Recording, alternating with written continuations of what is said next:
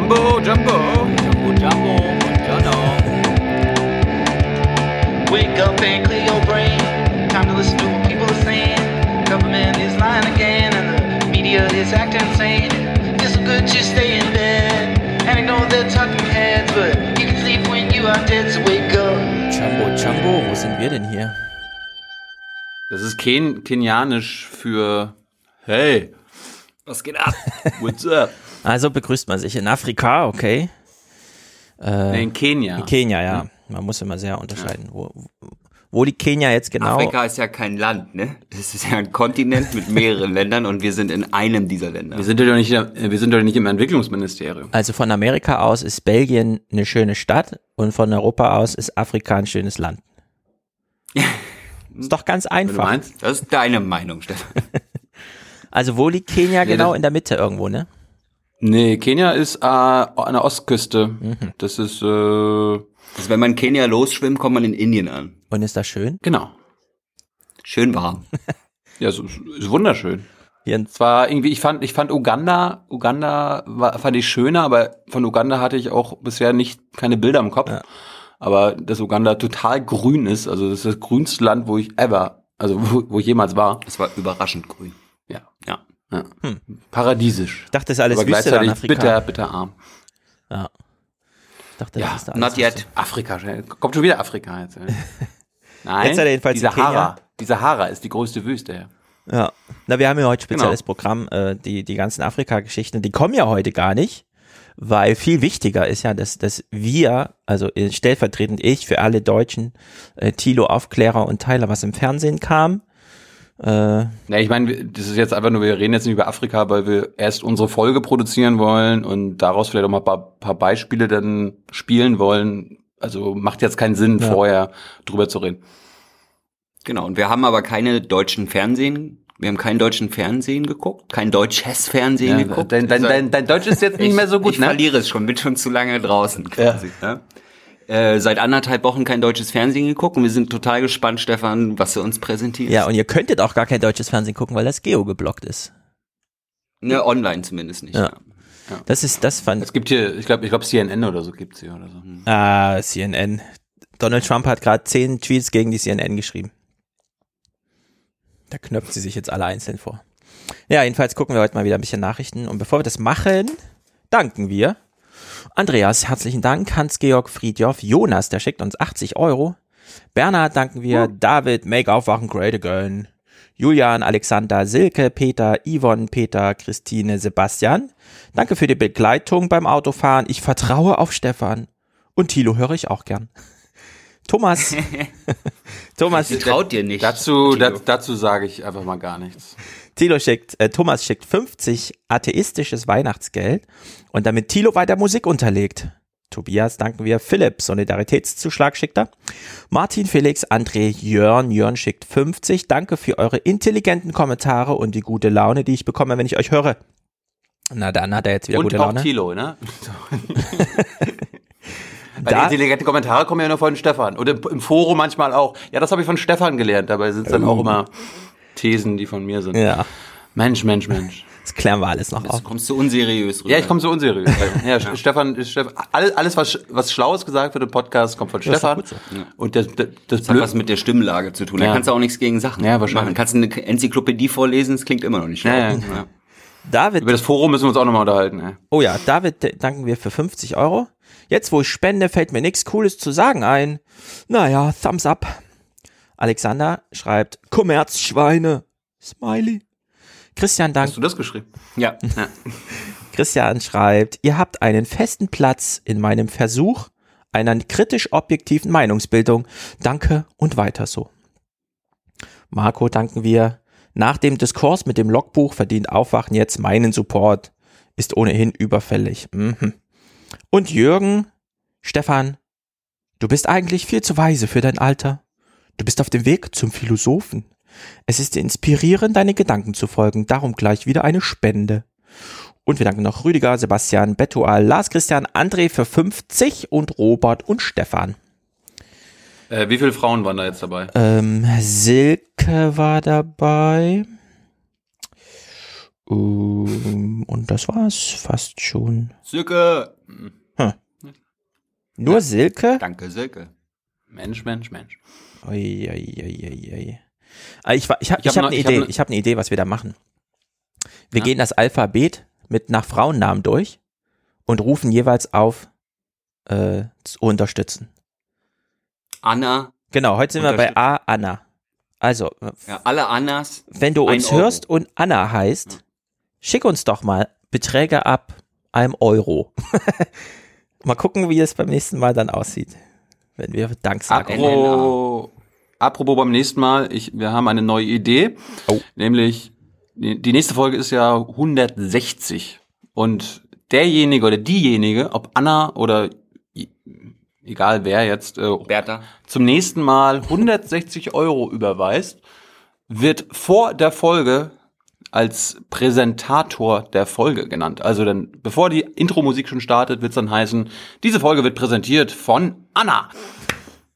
Das, äh, und, und so geht's weiter, ne? Also die, die übernächste Folge wäre dann 161 Euro, 162 Euro. Also wer ein ganz spezieller Supporter sein möchte und noch mehr sein möchte als ein Produzent, hat ab sofort bis nächsten Dienstag die Chance. Okay. Weil am, am Freitag, na, am Freitag werden wir ja keine Sendung machen, ne? So.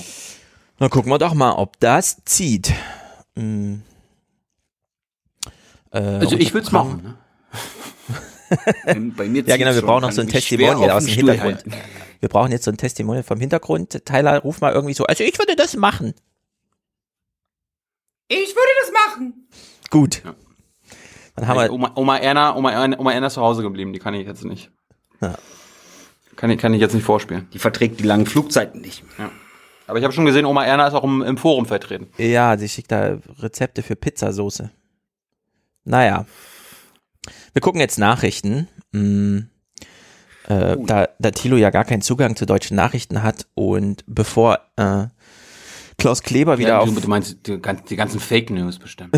Nee, die, das sind, nee, nee, jetzt kommen die Real News, genau. Ja, aber So, über Fake News müssen Wir machen, ja, müssen wir machen ja Fake News über Real News. genau. Genau, am Dienstag werden wir nochmal ausführlich über Fake News reden, weil ich bin ganz froh, dass wir jetzt diesen Begriff haben, weil wir den einfach immer verwenden können für alles.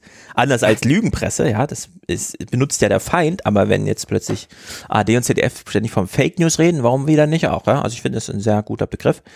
Äh, da Thilo ja in Afrika, wo er sich gerade aufhält, ähm, kein, In U, nein, wir sind in Kenia. Du sagst ja auch nicht, du, wir sagen auch nicht, du bist in Europa. Doch, Stefan ist in Europa. Ja, ja. aber das ist viel zu Mu unkonkret. Musungo aus Europa. Ja. ist das schon Südhalbkugel, ja, ne? Wir sind am Äquator. Also Also es könnte, ziemlich drauf auf den Ah, Äquator. es könnte sein, dass wir gerade unterhalb sind. Wir aber, chillen unterm Ozonloch. Das Ozonloch ist doch in der Antarktis. Ja, Tyler, Tyler Das hat wandert, hat's ne? da nicht so, ne? Ach, das wandert, okay. Also da die beiden da, wo sie gerade sind, am Äquator in Afrika, In Klammer Kenia. auf, Kenia, Klammer zu, da gibt's ja keine Mediathek, weil die ARD will nicht, dass die Kenianer aufgeklärt werden. Wäre wär schlecht, wenn die verstehen, was hier los ist. Spielen wir heute von allen Nachrichten der letzten Woche in den Tagsthemen immer die ersten News, die da uns dargeboten wurden. Gott sei Dank. Und es beginnt mit Ingo Zamparoni letzten Montag, also nicht gestern, sondern letzte Woche Montag. Und Ingo Zamparoni will uns was zum Wahlkampf erklären und tut mal ganz aufgeklärt. Einen schönen guten Abend. Werbefachleute wissen, es braucht oft Jahre, um eine Marke aufzubauen, die dann so bekannt ist, dass nur ein Symbol reicht, um klar zu wissen, wer gemeint ist. Das Symbol der CDU scheint immer mehr das hier zu sein. Dort sind die meisten jedenfalls froh, wieder auf bewährte Symbolik, wie hier noch beim Wahlkampf 2013 setzen zu können. Das offenbare in sich selbst ruhen von Angela Merkel und ihre erneute Kanzlerkandidatur könnten ja wieder Ruhe in die Union bringen.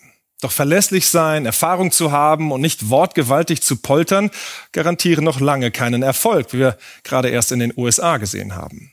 Und so wünschen sich manche in den eigenen Reihen vielleicht nicht nur eine Frau, die alles im Griff zu haben scheint, sondern die den Gegner auch in den politischen Würgegriff nimmt. Michael Stempfle. Ja, Ich, ich habe ich hab jetzt nur noch gewartet, dass Ingo Zamperoni die ganze Zeit seine Hände auch wie Ja. die Kanzlerin Habe ich ehrlich gesagt auch. Aber- Darauf habe ich nur noch, da habe ich, da hab ich nur darauf geachtet. Also der, der Typ langweilt mich nach 30 Sekunden schon. Ja, das wollte ich gerade sagen. Also wir haben das jetzt mal in voller Länge gehört. Das machen wir ja sonst nicht hier im Podcast, aber wir haben uns ja jetzt vorgenommen, immer die ersten News in voller Länge. Und es ist, war schon ein bisschen langweilig, oder? also nur das dahin moderieren. Aber wir haben gelernt, Wahlkampf ist Schwerstarbeit für Werbefachkräfte. Und dann hatte den Dreh zu, Angela Merkel will ja jetzt von Trump lernen, also verlässlich sein, Erfahrung haben und wortgewaltig zu poltern. Äh, das muss man jetzt neu konfigurieren, weil verlässlich sein, Erfahrung zu haben, hm, das braucht man nicht. Wortgewaltig poltern, das müsste man schon. Aber es stellt sich doch eine ganz, ganz spezifische Frage von Trump lernen. Heißt das, eine Werbeagentur zu engagieren? Naja, mal gucken, womit Jung von Matt, Ja, ne? genau. Also das wird, Ja. das wird uns nämlich jetzt vorgestellt. Wer ist diese Werbeagentur? Und man hat Ja, aber, aber, aber, ganz, aber ganz kurz, warum ist das die Top-Nachricht? Das ist doch, das ist ein Rauschmeißer-Thema, oder? Tja, ich kann es ehrlich gesagt nicht genau beantworten, aber es ist halt die Top-Nachricht. Ich meine, das würde ich im Regierungsbericht aus Berlin erwarten. Ja? Vielleicht ist er so Meta, so nach dem Motto, es ist Wahlkampf. Weißt du? Die machen jetzt, Jetzt, die machen jetzt schon Berichterstattung über den erst stattfindenden Werbewahlkampf. Ja, der geht ja jetzt los. Also Vor Vorberichterstattung. in dem Moment, Oh in dem Moment, wo die CDU sich entscheidet, welche Werbeagentur sie engagiert, beginnt der Wahlkampf. Das haben wir doch von Trump gelernt. Immer schön das Geld rauspulvern an die Leute, die dann irgendwas damit machen. Also wir steigen hier ein in den Bericht. Ja, aber da, da, davon, davon hat die ARD doch am allerwenigsten. Also die, die sind ja verpflichtet, alle Werbe- Werbespots auszustrahlen. Da, da hat's doch mit, Das also stimmt. mit Aber kapitalistischen Herangehensweise gar nicht so viel zu tun. Naja, es hat ja eher, sie stellen sich schon die Frage, wie das Branding, ob es das gleiche Branding bleibt oder ob es geändert wird quasi. Weil wenn Jung von Matt an den Start kommt, dann muss ja irgendwas krass umgewälzt werden. Ich dort. will, ich will von Ingo Zamperoni am Dienstag äh, das, gleiche über die SPD-Werbewahlkampagne sehen, dann über die AfD, Grüne. Ja. Also das wäre, das wäre anständig, aber nicht so ein. ja, dann wäre es kein, ich nehme an, dass sie, ich, kein Fake ich News. nehme an, dass sie das nicht machen. Ja. Genau. Ja, wenn sie Das alle ist ja vorstellen, dann wäre es kein Fake News, genau. Könnte man ja erwarten eigentlich, Also- aber. Naja, Ja, aber, da- aber, da würde, aber da würde Ingo wieder sagen, ja, aber die SPD hat doch noch nicht mal einen Kanzlerkandidaten, die wissen noch gar nicht, worum es geht und so weiter. Aber wir haben doch jetzt unsere Kanzlerin. Sie suchen noch einen Kanzlerkandidaten mit Hauptschulabschluss Ja. oder so. Ja, ja, genau. Ja. Ja, Thilo, Thilo stellt gerade schon fest, also diese Anmoderation ist ja irgendwie blöd und dann wirft er ganz viele blöde Themen auf, wie zum Beispiel, warum geht's hier um Werbeagentur, warum wird eine CDU, was ist mit kann, wer kann Kanzler? Und ehrlich gesagt, das hören wir ja alles gleich noch. Also das, die Nachrichten gehen genauso blöd weiter, wie du die schon erwartest. Äh, und sie verstricken sich auch in so ein paar äh, Unschärfen, würde ich sagen. Aber wir, Aber, aber, aber ich muss sagen, der Ingo, der Ingo ist schon zehn Jahre älter geworden, so ganz spontan. selbst Also zu Ingos Alter hören wir gleich noch was. Ach, du Pass mal auf. Äh, ach, wie schön. Oma Erna, das sind Schön. Nachrichten für dich, ich merke das schon heute. Wir beginnen aber hier Schritt für Schritt, ganz vorsam, äh, vor, ähm, äh, Vorsorge, äh, wie heißt's, vor dingsterbumsige Entwicklung. Wir, wir ähm, empfinden sie nach. Also die CDU hat sich jetzt entschieden für eine Werbeagentur. Wir hören also mal rein und wir, ihr wisst ja, ne, Werbeagenturen, Oma Erna, da geht's immer so ein bisschen peppig zu, ja, da ist so ein bisschen Rock'n'Roll und so. Und Crazy und so. Genau, ein bisschen, Ist das so? ein bisschen crazy. Und so ist jetzt auch der Bericht gestaltet. Also wir hören ihn mal. Das Highlight in diesem Bericht ist, dass der ehemalige Chefstratege der jetzt engagierten Ag- Agentur sich dann auch mal zu Wort meldet und so ein paar Hinweise gibt. Also wir hören mal genau zu. Lust auf eine neue Frisur? Dann mieten Sie sich ein Cabrio. Angela Merkel vor einigen Jahren das Motiv einer Werbekampagne für Mietautos. Ob sich die CDU-Vorsitzende damals geärgert hat? Wir wissen es nicht. Nur so viel. Jetzt engagiert sie die Agentur selber für den bevorstehenden Wahlkampf. Der ehemalige Strategiechef der Agentur weiß, wie groß die Herausforderung ist. Ich glaube, es gibt eine große Distanz zwischen den Wählern und der Politik. Es gibt eigentlich keine gemeinsame Sprache mehr. Und die Sprache der Politik, auch die von Frau Merkel, erreicht oft die Menschen nicht mehr und die Wähler. Und was es braucht, ist eigentlich, das neu zu definieren. Was ist die Sprache, in der sich Politik an den Wähler wendet?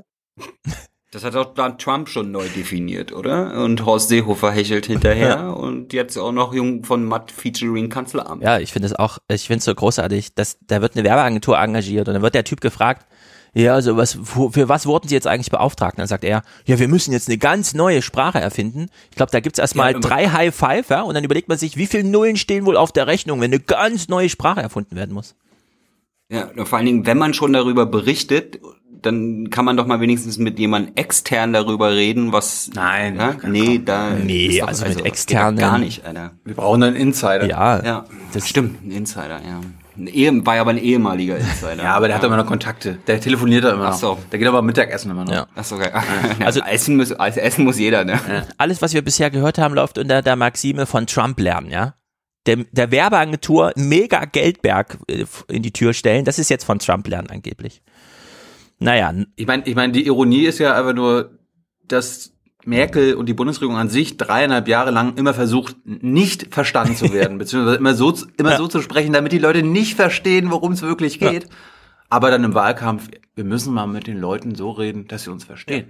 Jetzt kommt die neue Sprache zum Zuge. Also es ist wirklich super amüsant, weil jetzt haben sie ja dieses, wir brauchen eine neue Sprache und Sprache besteht ja aus Worten und jetzt wird es ganz runterkondensiert auf, ja, können Sie uns mal ein Wort nennen, auf das es jetzt besonders ankommt. Und Stabilität, Sicherheit. Vor ja, allem bestimmt sowas so wie CDU. CDU, genau. Ja. Äh, Dich müssen sie engagieren, Tyler, ja. Das wäre ja völlig gerechtfertigt jetzt. ja da wäre das Ding so. geritzt, Alter. Ja. Ich, ich würde es auch für eine Mille machen. Ja. Ja. Ja, Peter Tauber mit einem CDU. Nee, da, da bist du aber, da bist du aber unseriös, weil das ist so billig. ja, stimmt. Ja, du musst es, du musst, du darfst nicht den Preis drücken jetzt für alle, ja. Der muss hoch bleiben. Also neue Sprache, sie beginnt mit einem Wort. Man hat sich hier mal entschieden für Digitalisierung und ich glaube, jetzt beginnt hier so eine ganz große Verwirrung, die sie irgendwie bei der ARD hatten. Wir hören uns mal an, wie das hier weitergeht. Und es waren bisher wirklich nur Schnitte, ja. Das wurde genau so in dieser Reihenfolge auch. Ich habe nichts rausgeschnitten gesendet. Dann schauen wir doch mal nach. Präsidiumssitzung am Morgen. Mit welchen Themen will die CDU mit ihr als Frontfrau im Wahlkampf überzeugen und mit welcher Sprache? Wir erleben ja in vielen Themen eine enorme Geschwindigkeit. Ja, äh, die Digitalisierung nimmt zu. dass sie den Herausforderungen der Digitalisierung gerecht werden. Digitalisierung Digitalisierung, ein sperriger Begriff. Wohl nichts, das Massen von Menschen emotional anspricht und doch ein Schlüsselbegriff. Das ist, das ist, äh, das ist aber auch geil. Was? Was? Einfach nur ein großes Was? Fragezeichen. Ich meine, äh, jetzt ab, fernab vom Thema Digitalisierung, was Sie gerade sagen, ne? Ja, also die Massen müssen ja emotional angesprochen werden. Ich, ich dachte, das ist das, was die Populisten machen. Ja, ja. Oh Gott. Nee, was ich vor allem nicht Müssen verstehe. postfaktisch angesprochen werden. dann schauen wir doch mal nach bei dieser neuen Sprache. Und dann erzählen alle was von Geschwindigkeit und Digitalisierung. Ich, ich frage mich, also ich habe es ja gestern vorbereitet, diese Clips, hab's einmal geguckt und jetzt wieder und ich frage mich, wie kommen die darauf, ja? Wenn das immer noch unter dieser Trump-Maxime läuft, ist das dann so, ja, wie hat denn der Trump das gemacht mit diesem Wahlkampf? Und dann hat, hat irgendwer gesagt, ja, der hat den im Internet gewonnen. Und dann haben sie gedacht, ach so, dann muss ja hier über das Internet gesprochen werden im Wahlkampfthema. Also Digitalisierung. Also ich, Ich meine, das Beste, das Beste war, ja, wir müssen jetzt die Themen rausholen. Ja, welche Themen haben Sie denn? Und dann kommt immer nur das eine, Digitalisierung, Digitalisierung. Und so als Oma Erna würde ich ja sagen, Also, mich interessiert, was mit meiner Rente ist. Mhm. Und dass meine, dass meine Kinder auch eine Rente haben und so. Ja, also Digitalisierung, vor allem so, Digitalisierung, ein sperriger Begriff, ja. Das ist wieder so Oma Erna sprech. Das ist nämlich ganz sperrig, weil man kriegt Digitalisierung, ja, also irgendwie so Breitbandausbau, so, das kriegt man gar nicht runtergebrochen auf so eine, ja, da kannst du Kontakt mit deiner Familie halten, da kriegst du schnell einen Arzt, ja, wir sind alle in unser Smartphone verliebt und halten damit Kontakt zu unseren Liebsten. Nee, Digitalisierung ist ein ganz schwer, sperriger Begriff. Ja, damit kommt man also da- braucht man eine mega Werbeagentur, um das klar zu machen, was Digitalisierung bedeutet. ja, der, der, der ist ja auch, der ist ja auch neu, der Begriff, ne? Also Digitalisierung. Ja, der ist noch nicht 20 Jahre alt, genau. Nee, nee, nee. Also ich, ich hab, ich frage mich wirklich immer noch, was, was will uns die ARD hier sagen? Ja, Digitalisierung, warum ist, also ist das jetzt, wo haben die dieses Thema her? Man versteht es einfach nicht. Aber Digitalisierung ist ein Schlüsselbegriff, wie wir eben gehört haben.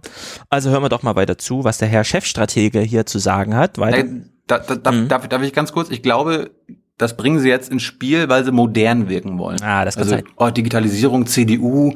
Oh, ja, also die. Digitalisieren die CDU. Ja. Oder die bei der Tagesthemen, die dachten einfach, wir müssen mehr im Internet machen, wir selber, wir brauchen auch eine neue Mediathek wie das CDF, also machen wir mal einen Bericht, wie die CDU über Digitalisierung redet, damit wir unseren Chefs sagen können, die CDU die redet nur über die Digitalisierung, wir müssen das jetzt auch. Ist vielleicht noch die logischste Erklärung eigentlich jetzt, wo ich das so gesagt habe. Ja. Das äh, klingt, klingt schlüssig. Alles andere äh, kommt mir irgendwie nicht so schlüssig vor. Naja, jedenfalls die Digitalisierung ist jetzt ein Schlüsselbegriff, wie wir eben gehört haben. Ein sperriger Schlüsselbegriff. Und jetzt versucht uns der Herr Chefstratege nochmal zu erklären, was man jetzt mit diesem Begriff machen muss, weil er ist ja da beauftragt, also er nicht mehr ist ja der ehemalige, aber sein altes Unternehmen ist ja beauftragt, die neue Sprache zu erfinden. Etwas, das unsere Arbeitswelt revolutioniert. Deutschland ähm, hängt eigentlich zurück, muss aufholen, ist in einer, in einer äh, defensiven Position. Und das ist natürlich insofern ein bisschen schwierig, weil das Thema dann ähm, nicht so interessant ist wie ein weiteres Ausleben der Führungsrolle, die Deutschland ja eigentlich industriell für sich in Anspruch nimmt. Also aufholen, so schnell es geht. sind wir nicht Weltmeister. Dafür müssen die Werbestrategen nun neue Bilder finden. Oh Gott. Ja, also. Kein Weltmeisterthema. stimmt. Wir sind ja kein hidden Weltmeister, äh, was äh, Digitalisierung angeht. Und wenn er sagt, wir brauchen jetzt dieses Thema Digitalisierung, da sind wir in einer defensiven Position und wir müssen aufholen. Da würde ich sagen, und es finde ich, passt auch zu, also wir könnten hier eine eigene Werbeagentur gründen, ja. Tilo, äh, Tyler kam schon mit CDU. Ich würde jetzt sagen, wenn es darum geht, bei der, beim Thema Digitalisierung aufzuholen, dann könnte man doch den Begriff Datenautobahn mal wieder ganz aufpeppen irgendwie. Ja, aber Autobahn, das ist schon wieder historisch Ja. schwierig. Ich sag nur Autobahn, ne? Ja, ja. Merkel, Merkel hat auch mal gute Ideen. Ihr müsst einem aber auch Autobahn. alles madig machen da in Afrika, ja. Mann. Ja, bei der Hitze hier werden die Sachen schnell schlecht. Naja, also Digitalisierung, bla bla. Der Herr Chefstratege hat irgendwas erzählt. Die CDU hat ja auch noch eigene Themen, bei denen sie sich auf sicheres Terrain zurückziehen kann, abseits der Digitalisierung, die nicht so ganz klappen zu scheinen. Und wir hören mal weiter. Wir hören jetzt auch ein O-Ton von Jens Spahn und das finde ich immer besonders lustig, weil in dem Moment, wo ich das, wo dieser O-Ton, den wir gleich hören, wieder kommt, muss ich immer an diesen Tweet denken, wie Jens Spahn twittert und schreibt, er findet es nicht ganz so gut, dass die ganzen türkischen Menschen bei ihm im Fitnesscenter nicht nackt duschen, weil das passt doch nicht zu unserer äh, abendland-christlichen Kultur. Dass sie, dass sie sich nicht mal trauen, nackt zu duschen. Also dieses Bild habe ich immer vor Augen, während wir jetzt gleich Jens Spahn hören. Vielleicht habt ihr dieses Bild auch vor Augen, äh, Jens Spahn gleich. Also aufholen, so schnell es geht. Dafür müssen die Werbestrategen nun neue Bilder finden. Aufholen, das gilt in der Union auch für ein zweites Thema. Fraktionssitzung am Abend. Das konservative Profil müsse geschärft werden, heißt es. Also mehr innere Sicherheit, leichtere Abschiebungen, Leitkultur. Dass diejenigen, die hier zu uns kommen, am Ende nach unseren Regeln spielen müssen, sich an unsere Regeln halten müssen, war für uns immer schon ein Thema. Es ist natürlich nur in den letzten Monaten noch akuter geworden äh, durch die große Migrationsbewegung, die wir erlebt haben. Aber eigentlich sind das unsere Kernthemen, sind es, bleiben es und die müssen wir vielleicht manchmal noch etwas stärker rausarbeiten. Darum geht's. Ja. Kernthema von Jens ist, dass die Ausländer sich hier benehmen. Und im Fitnessstudio Jens- Jens ausziehen, kann- wenn sie duschen gehen. Ja, genau, die sollen ihre Badehosen ausziehen im Fitnessstudio. Ja. Also. Jens, Jens lernt immer am allerbesten die Talking Points der, des Präsidiums. Ja, und ich frage mich, warum er das so schlecht macht, weil er könnte ja auch einfach sagen, und das fände ich sogar gut, wenn er sagt, hört mal Leute, Multikulti ist gescheitert, ist unser Spruch, das hat Mutti schon vor Jahren gesagt, da gab's die AfD noch gar nicht. Ja, und darauf dann aufbauen. Aber nee, da kommt hier so ein, ja, die sollen sich an die Regeln halten, ja, welche Regeln und wer und wie und was und das ist alles so unkonkret. Genau. Einfach mal an die Welche eigene. Regeln? Das ist auch das Erste, was ich mich gefragt Ja. habe. ja, also solange er das nicht sagt, ja, sind das für mich die, äh, wie duschen wir im Fitnessstudio Regeln. Naja, das ist ja wieder so ein Bauchgefühl, ne? Da kann ja jeder sich selber seine eigenen Regeln drunter vorstellen. Stimmt. Wenn man die konkretisieren würde, dann würde es ja wieder Wählerstimmen kosten. Ja. Ja, Grundgesetz, Grundgesetz, Regeln des Grundgesetzes sind halt ein bisschen langweilig. Ja. Ne? Ist auch so ein postfaktischer Begriff eigentlich, ne? Ja, aber das, das ist wahrscheinlich auch so, ein- so ein, mit Absicht so gewählt, dass man die Regeln gar nicht beschreibt, sondern immer, dass der bei Oma Erna im Kopf äh, und bei Opa, Opa Gerhard irgendwie jeder seine eigenen Regeln dann irgendwie. Ja, nicht wahrscheinlich, ohne Frage. Das ist, äh, Ja, das ist Post-Truth Emotion Media Politics oder so. Irgend sowas, was irgendein Werbestrateger, der mal richtig was kann, vielleicht sich schon ausgedacht hat, aber leider hier schief geht. Vielleicht, vielleicht, vielleicht meine ich auch die Regeln, dass die auch GZ bezahlen müssen. Also vielleicht meinen sie auch die Straßenverkehrsordnung. oder so. Jedenfalls dieses, dieses Fake News-artige Herangehen an irgendwas, was sie pol glauben, Politik zu sein scheint, das geht jetzt hier weiter. Ich habe das mal, äh, also wir hören es ja immer noch pausenlos äh, sozusagen, ja, aber das ist vor allem jetzt hier wichtig, weil hier wird jetzt mal ein bisschen nachträglich erklärt auf so eine Begriffsweise, die wir so emotional verstehen, was Merkel bisher gemacht hat, abgesehen von Multikulti ist gescheitert. Und wir hören mal genau zu und danach dürfen wir auch ein bisschen darüber lachen. Für Merkel eine Gratwanderung.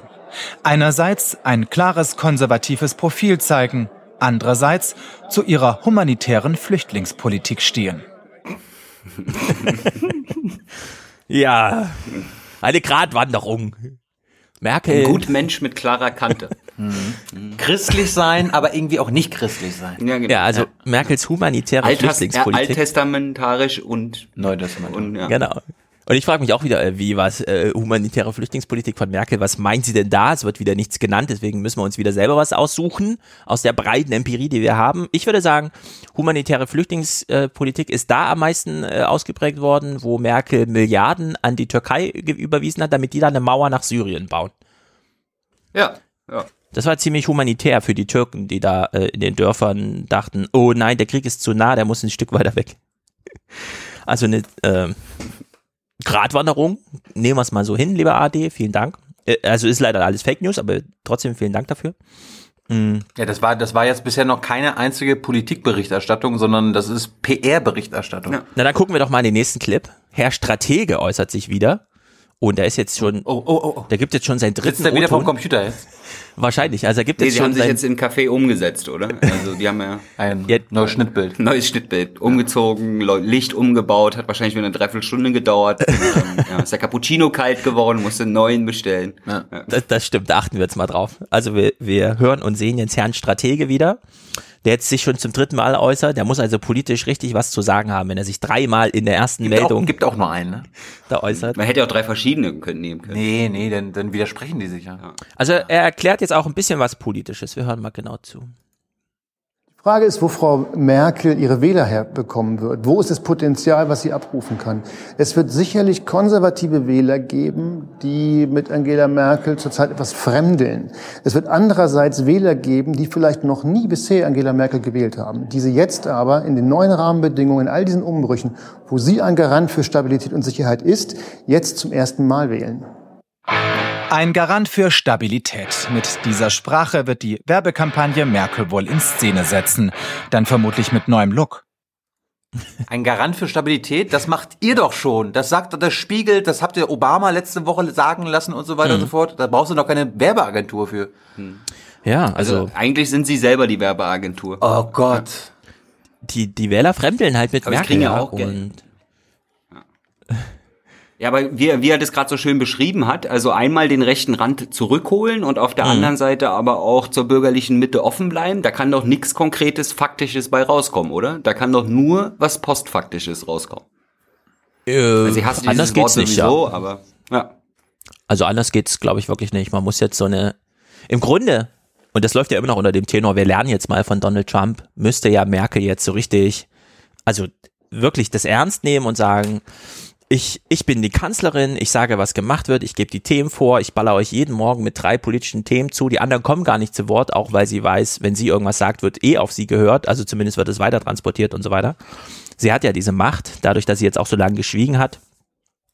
Und unter dieser Maßgabe, ja, was kann man von Trumps Haut drauf, zack, zack, Vorschlaghammer, bam, bam, bum, bum, Feuerwerk, Wahlkampf lernen? Hören wir jetzt mal den Chefstrategen und jetzt disqualifiziert er sich sozusagen komplett, weil ich kann es gar nicht glauben, was er jetzt sagt. Äh, Herr Chefstratege gibt mal eine persönliche Empfehlung an Merkel und wie ihr neuer Look denn so aussehen sollte.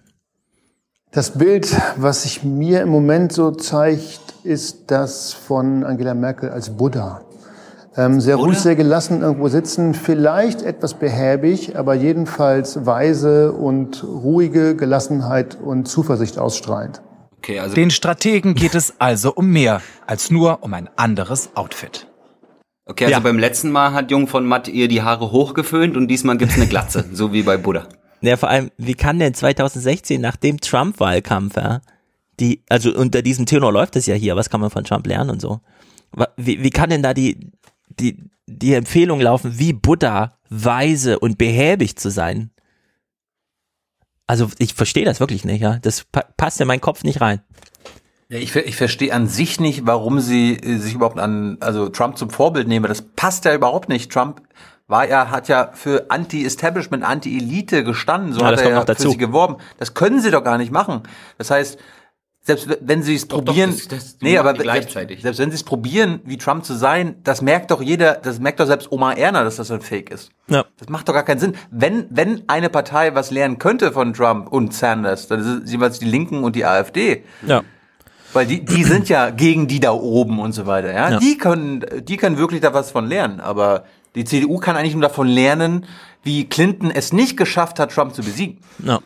Ja, aber das war jetzt diese Klammer in diesem Bericht. Ja, das ging los mit Ingo Zamparoni, der sagte, verlässlich sein, Erfahrung zu haben und nicht wortgewaltig zu poltern, sind keine Erfolgskriterien mehr. Und dann kommt am Ende der Werbestratege und sagt, ja, sie sollte wie Butter sein, ein bisschen weise, behäbig. Also ich, ich verstehe das der nicht. Garant für Stabilität. Ja. Also verwirrt mich komplett. Merkel könnte jetzt ein Thema nach dem anderen setzen. Die könnte jeden Tag ein neues Thema setzen. Allein dadurch, dass sie erzählt, wo sie am Vortag irgendwo einen Termin hatte. Und da käme keiner raus, ja, aus diesem Themendruck, den sie da erzeugen könnte. Aber man kann natürlich auch den Buddha-Weg nehmen und so weiter. Dass Ingo Zamparoni keine Ahnung von nichts hat, ähm, erklärt er jetzt hier vielleicht selbst. Auch so, vielleicht auch so, um Merkel. Um, sie kennen mich. Ja, genau. Um, ich bin's, hallo. Also Ingo Zamparoni mitten in dieser Montagssendung, ich habe jetzt ausnahmsweise mal nicht nur die erste Meldung, sondern hier nochmal eine kurze Anmoderation. Ingo Zamparoni kokettiert jetzt ein bisschen damit, dass er ja so jung ist und vielleicht doch nicht, weil er ist ja irgendwie 40 oder so. Crazy. Aber die, die Leute, die zuschauen, sind ja 70, also wirklich sehr viel älter. Und er verwechselt jetzt, er, er vermischt jetzt hier mal Biene Meier und Pippi Langstrumpf, äh, da mir sowas sehr wichtig ist, äh, nehme ich das hier mal mit rein, weil ich das sehr peinlich finde. Aber Ingo Zamparoni, du bist halt auch nicht mehr der Jüngste.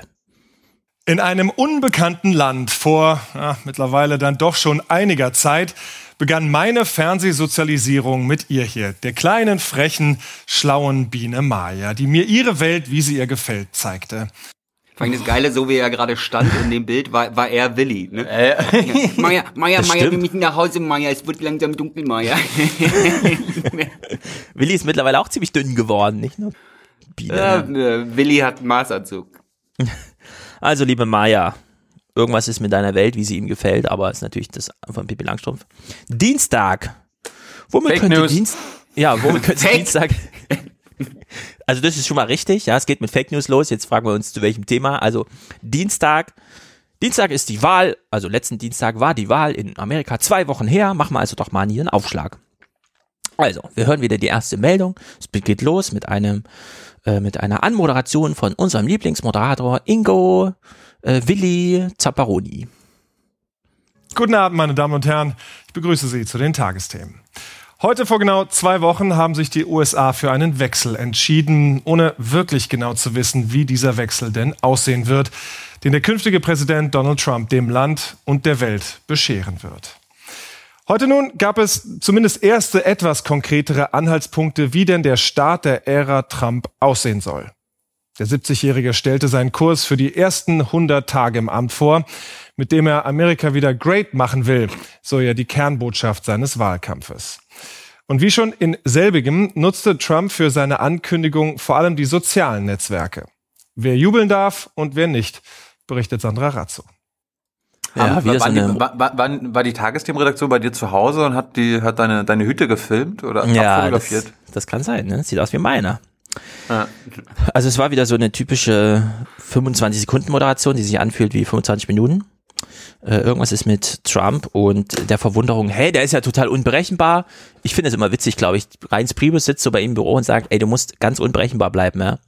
Und dann sagt Ingo Zamparoni später so, ey, der ist ja voll unberechenbar. Ich bin ganz verwundert. Ja, Wie kommt das nur? Trump, vor allem Trumps Wähler haben wahrscheinlich eine ziemlich klare Vorstellung davon, wie das Land geändert werden soll. Nur er Ja. hat keine klare Vorstellung davon. Ja, ich finde das Ihm, auch so ihm witzig. ging es ja nur ums Gewinnen. Ihm ging es ja nur ums Gewinnen. Haben die das damals bei Obama, der auch einen völlig inhaltsfreien Wahlkampf gemacht hat, einfach nur Hope und Change versprochen hat, auch so gesagt? Ja, der hat ja nie was gesagt, der ist ja ganz unberechenbar, niemand weiß, was jetzt kommt. Die haben sich da auf eine Wahl eingelassen, wussten gar nicht, was passiert und so.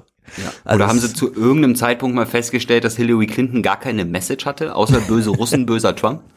Ja, das müssen sie uns jetzt nicht mehr aufklären, weil es ist jetzt schon wieder Geschichte. Sie gucken ja nie nach hinten. Alles, was älter ist als zwei Tage, da muss man ja schon ein Archiv oben reinschreiben, wenn man das einblendet. Das, das will man ja nicht. Also. News, News, News, News, News. Ja, genau, es muss News sein. Und Ingo Zamparoni hat ja schon eigentlich ganz witzig Donald Trumps Ding aufgegriffen, weil er meinte, äh, wir gucken jetzt mal, wer jubeln darf und wer nicht. Und es ist ja nur wenige Tage oder Stunden nachdem gewesen, dass Donald Trump ja einen Tweet geschrieben hat. Ich bin der Einzige, der die Finalisten kennt für die äh, Ministerposten. Ja, also voll Apprentice gemacht. Und irgendwie denke ich immer noch, die, auch die ARD, nicht nur CNN und Fox News, die finden das ganz geil, wenn, wenn Trump das wirklich als Celebrity äh, Apprentice machen würde. Diese Auswahl der Ministerposten. Ja, so Naja. eine Show, live, live im Fernsehen. You're Ja. fired, you're hired. Ja. Wer will nicht dabei sein, wenn, wenn mit Romney überredet wird, sich doch mal öffentlich zu entschuldigen oder so? Also Ja, das ist doch, Fight Medic, Fight Medic von Spiegel Online wäre der erste. Oh, geil. das glaube ich auch. Mal gucken, Das wem Trump eine. Rose gibt. Ja, genau. Halt leider kein Bild für dich an der Wand. Schade. Da hängt sowieso nur ich da, Präsident. Also, Trump hat ein Video gemacht. Äh, das wird natürlich jetzt hier ein bisschen anmoderiert mit, wie kann es sein, dass der Video macht und keine Pressekonferenz? Ist ja unerhört.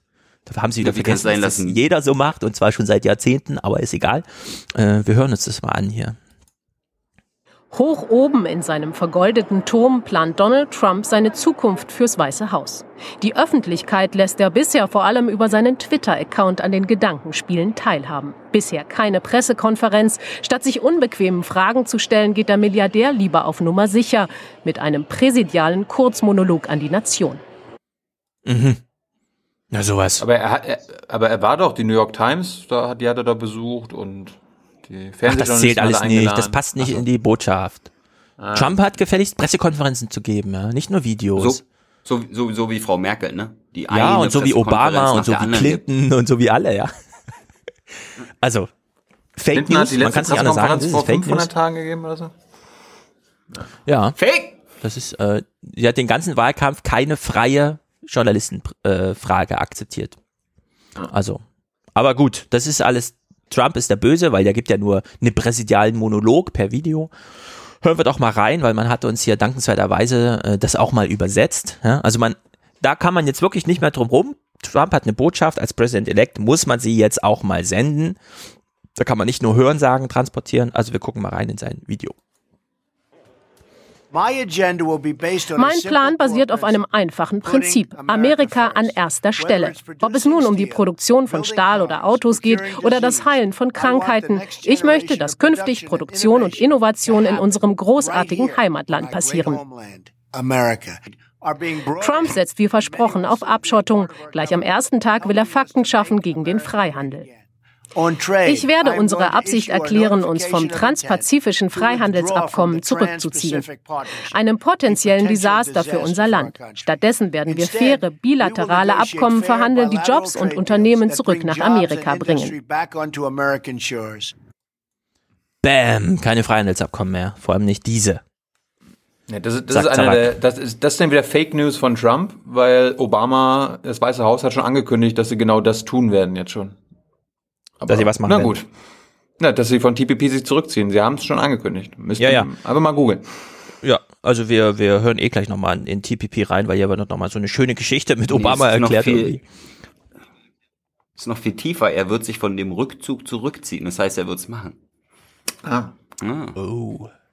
Naja, wir Ja, meine, es ja das, war, das war ja unsere These auch immer. Also nur weil er dieses Freihandelsabkommen und vielleicht auch TTIP sterben lassen wird, heißt es nicht, dass es nicht eine andere Abkommen gibt. Ja, genau. Er hat, er, na, aber das hat er immer gesagt. Er möchte Ja, ja. diesen Deal nicht, sondern einen besseren Deal. Und hier kann man durchaus sagen, Einen äh, großen Deal. Einen großen. Genau, er, er möchte vor allem dieses bilaterale Zeug, ja. Er will direkt mit, was weiß ich, Chile, äh, Papua Neuguinea, Japan und China, damit hier nicht so eine Einheitssoße gemacht wird, sondern immer genau geguckt wird, damit man da auch mal ein bisschen Politik unterbringen kann, ja. Weil wozu hat man denn äh, das alles, wenn man dann einfach sagt, na dann machen wir hier mal das große Ganze irgendwie und unterschreiben, äh, treten quasi alles ab. Äh, ich habe ähm, gehört gehabt, dass Tyler kurz gelacht hatte, als sie diesen das Video gespielt hatten, weil sie nämlich zwischendurch einen Computer gezeigt haben. Das war ich. Ja. Oder du. Äh, Ich fand das auch witzig, weil sie jetzt damit gezeigt haben, dass das könnte sein, dass das Video gar nicht echt ist, weil das wurde ja nur im Internet ausgestrahlt und nicht im Fernsehen. Genau. Ja, also irgendwie so eine ganz so eine ganz blöde Masche. Sie haben irgendwie den, den Computer von vor zehn Jahren genommen und da kurz Trump reingesetzt, um zu zeigen, ja, das ist ja nur im Internet gewesen. Also jetzt wird noch mal kurz das TPP-Märchen auferzählt hier. TPP ist noch nicht in Kraft, aber alle zwölf Staaten haben es bereits unterschrieben. Es würde 40 Prozent der Weltwirtschaftsleistung umfassen. Entsetzen bei manchen. Er hat gegen TPP Wahlkampf gemacht, aber die USA sind keine Insel. Sie können nicht einfach da sitzen und den Handel aussetzen. Ja, wir sind enttäuscht. TPP war ein Herzensprojekt von Barack Obama. Kein Kommentar von ihm dazu bei der Verleihung von Ehrenmedaillen heute im Weißen Haus. Doch es dürfte ihn schmerzen, dass Trump gleich auch noch beim Thema Klimaschutz das Rad zurückdrehen will. Im Energiesektor werde ich arbeitsplatzvernichtende Restriktionen bei der Produktion von Energie aufheben, etwa bei der Kohleförderung und dadurch viele Millionen gut bezahlter Jobs schaffen. Darauf haben wir gewartet. Ja. Also Trump hat diese Vorstellung von Clean Coal, was auch immer das sein soll. Ich würde sagen, er sagte, also das Argument, was er ja macht, hat er jetzt Jahrzehnte schon gemacht und gesagt, wenn die Chinesen das machen, machen wir das auch. Wenn, dann müssen wir beide runterfahren. Mm, Was sie hier eben ganz schnell weggeredet haben, ist so dieses, ja, TPP, das ist ja ein Herzensprojekt von Barack Obama. Das ist auch Ja, wieder Fa Fake News, weil Obama kam damals ins Amt, da wurde das schon verhandelt und dann erstmal alle so, äh, neuer Präsident, wir wissen nicht genau, was er will, wir setzen es erstmal ein Jahr aus. Also das scheint dann ein Herzensprojekt zu sein, ja, wenn man es erstmal ein Jahr aussetzt. Und wenn man dann, wenn man die Verhandlung wieder aufnimmt, sieben Jahre braucht und immer noch nicht fertig ist damit, dann scheint das ein mega Herzensprojekt gewesen zu sein. Aber gut. Naja, und äh, Eine und- Herzrhythmus. Ein Herzrhythmus-Störungsprojekt, würde ich, genau. Ich meine, Sie haben gerade im Beitrag suggeriert, dass TPP schon durch ist. Also Sie haben zwar gesagt, Mhm. TPP wurde schon von allen unterschrieben, aber darum geht's ja nicht, solange es nicht ratifiziert ist. Das ist haben es- sie aber gesagt, ist noch nicht in Kraft. Ja, aber das ja, aber ist es ist genau Ding. das gleiche wie mit CETA, da wurde Sie erzählt, suggerieren das jetzt, gibt's als jetzt schon und so. Ja. Ich meine, das muss man ja sagen, TPP wurde vor einem Jahr fertig verhandelt. Da wurde Ja. es schon unterschrieben, vor einem Jahr. Und der Kongress hat, äh, die, der muss das ja ratifizieren, Hm. hat ein Jahr lang gesagt, nö, also, Ja. nö, nö. Ja, und vom Kongress liegt sowas gerne mal Jahrzehnte rum, ja. Also es gibt da Gesetze, die liegen seit den 60ern da und werden einfach nicht, äh, obwohl die durch sind und so, ja, kommen einfach nicht, äh, Ja, das ist doch gerade bei die Amis und Sachen UN, UN-Konvention zu Kinderarbeit und Ja, genau. Frauenrechten und so weiter. vor allem die ganzen Arbeitsrechtssachen, ja. Es gibt jetzt diese Arbeitsnorm, da gibt es so acht große, wie zum Beispiel keine Sklavenarbeit und sowas. Äh, davon hat Amerika, glaube ich, vier unterschrieben und die anderen vier liegen halt seit äh, 1971 oder so vom Kongress und irgendwann mal kommen die dann auch auf die Tagesordnung. Naja, es geht hier weiter im Bericht. Äh, es wird eine Einschätzung zu geben, was steckt jetzt alles drin in dem Video und was nicht und so. Und äh, es wird hier schon mal so der erste Hinweis gegeben, wie dann auch die äh, seine Politik zur Mauer und so weiter ausgeht. Beim Thema illegale Einwanderung aber bleibt Donald Trump schwammig. Vorbei das Getöse über den Bau einer Mauer zu Mexiko, vorerst zumindest. Auch ein Versöhnungsangebot an Hillary Clinton. Trump will nun offenbar doch keinen Sonderermittler mehr gegen sie einsetzen. Kurz vorm großen Nationalfeiertag Thanksgiving, mal polternd, mal milde. Zuerst beschimpft er die Medien als Lügner und besucht dann aber doch die von ihm verhasste Zeitung New York Times. In der Nacht fliegt der künftige Präsident in seine Residenz nach Florida. Beim traditionellen Truthahnessen an Thanksgiving bleibt normalerweise die Politik außen vor. Bei den Trumps in diesem Jahr kaum vorstellbar. Ah, Diesen letzten Satz, ne? Bei Thanksgiving ist ja Politik am Tisch nicht so richtig, äh, kommt da nicht vor. Diesmal bei den Trumps Da wahrscheinlich geht's schon. nur ums Fressen. Ich meine, es gab jetzt so viele Texte, ja, in denen einfach erklärt wird, wenn das halbe Land Trump wählt und die sich total verachten, die Wählerschichten, ne? Und dann ist Thanksgiving und die Familien treffen sich im großen Kreis und jeder weiß, also so nach Durchschnittsrechnung müsste jeder zweite hier am Tisch auch ein Trump-Wähler sein. Ja? Ist dann wirklich Politik kein Thema in Amerika weit an den Thanksgiving-Tischen? War ich Ja, zu das, das, ist ja, das ist ja das Ding. Es sollte ja Thema sein, damit mal wieder diese äh, angebliche Spaltung im Land mal wieder ein bisschen entgegengewirkt wird. Na, es wird auch ein Megathema sein, ja. Niemand redet Natürlich. nicht über Trump zwei Wochen nach so einer Wahl. Also das ist doch völlig absurd. Naja, gut. So sind sie bei den Tagsthemen, haben immer eine schöne Fake News für uns. Ja, wir brauchen, jetzt, jetzt, was jetzt eigentlich noch braucht, ist ein Kommentar von einer Moderatorin, die einen Brennpunkt sonst macht, die sonst auch keine Ahnung hat und immer nur geschockt ist und so weiter. Also Stefan, das würde ich mir jetzt noch wünschen. Irgendwas schön emotional. Das Wie kommt denn diese News nach Amerika, dass Ellen Eni, die den Brennpunkt eine Dreiviertelstunde gemacht hat, jetzt einen Tagesthemenkommentar spricht? Ich habe nur einen kleinen Ausschnitt davon mitgebracht. Äh, Ellen Eni erklärt jetzt mal so ein paar Sachen, an die ich dann anschließe, und das schicke ich jetzt schon vorweg, das ist mein Präsident, ja. Ich hätte ihn sowieso gewählt, so als Florida-Typ, aber jetzt ist es wirklich mein Präsident und die Erklärung kommt hier von Ellen Eni. Jetzt müssen die einfachen Botschaften aus dem Wahlkampf in die Wirklichkeit überführt werden. So hat Donald Trump schon erklärt, dass er Obamacare doch nicht ganz abschaffen wolle und dass die Mauer an der mexikanischen Grenze auch ein Zaun sein könnte. Offenbar möchte er auch Hillary Clinton nicht mehr ins Gefängnis stecken. Da ist also schon einiges auf der Hab ich nicht so gemeint Seite. Um aber gegenüber seinen Wählern glaubwürdig zu bleiben, muss Trump auch einiges auf die Das ziehe ich jetzt wirklich durch Seite packen. In diesem Zusammenhang ist die Ankündigung konsequent, aus dem transpazifischen Handelsabkommen auszusteigen, das er im Wahlkampf als potenzielles Desaster für Amerika bezeichnet hatte. Auch andere Freihandelsabkommen stehen auf dem Prüfstand. TTIP, das geplante Abkommen mit Europa, wird wohl nicht weiter verhandelt. Und das ist jetzt eine, das ist jetzt eine Erkenntnis, ja. Im Wahlkampf haben sie noch so getan, als wenn er alles eins zu eins um. Nee, und das ist, das ist auch die das ist, Kosten der Ziegelsteine für die Mauer vorgerechnet. Ja, das ist aber auch Kritik. Ich meine, wir, wir sind ja geschockt von diesen ganzen äh, Argumentationen und Forderungen von Trump und jetzt, jetzt will er die gar nicht umsetzen. Er will Clinton gar nicht ins Gefängnis stecken. Ja, er das will war gar alles keine Mauer bauen.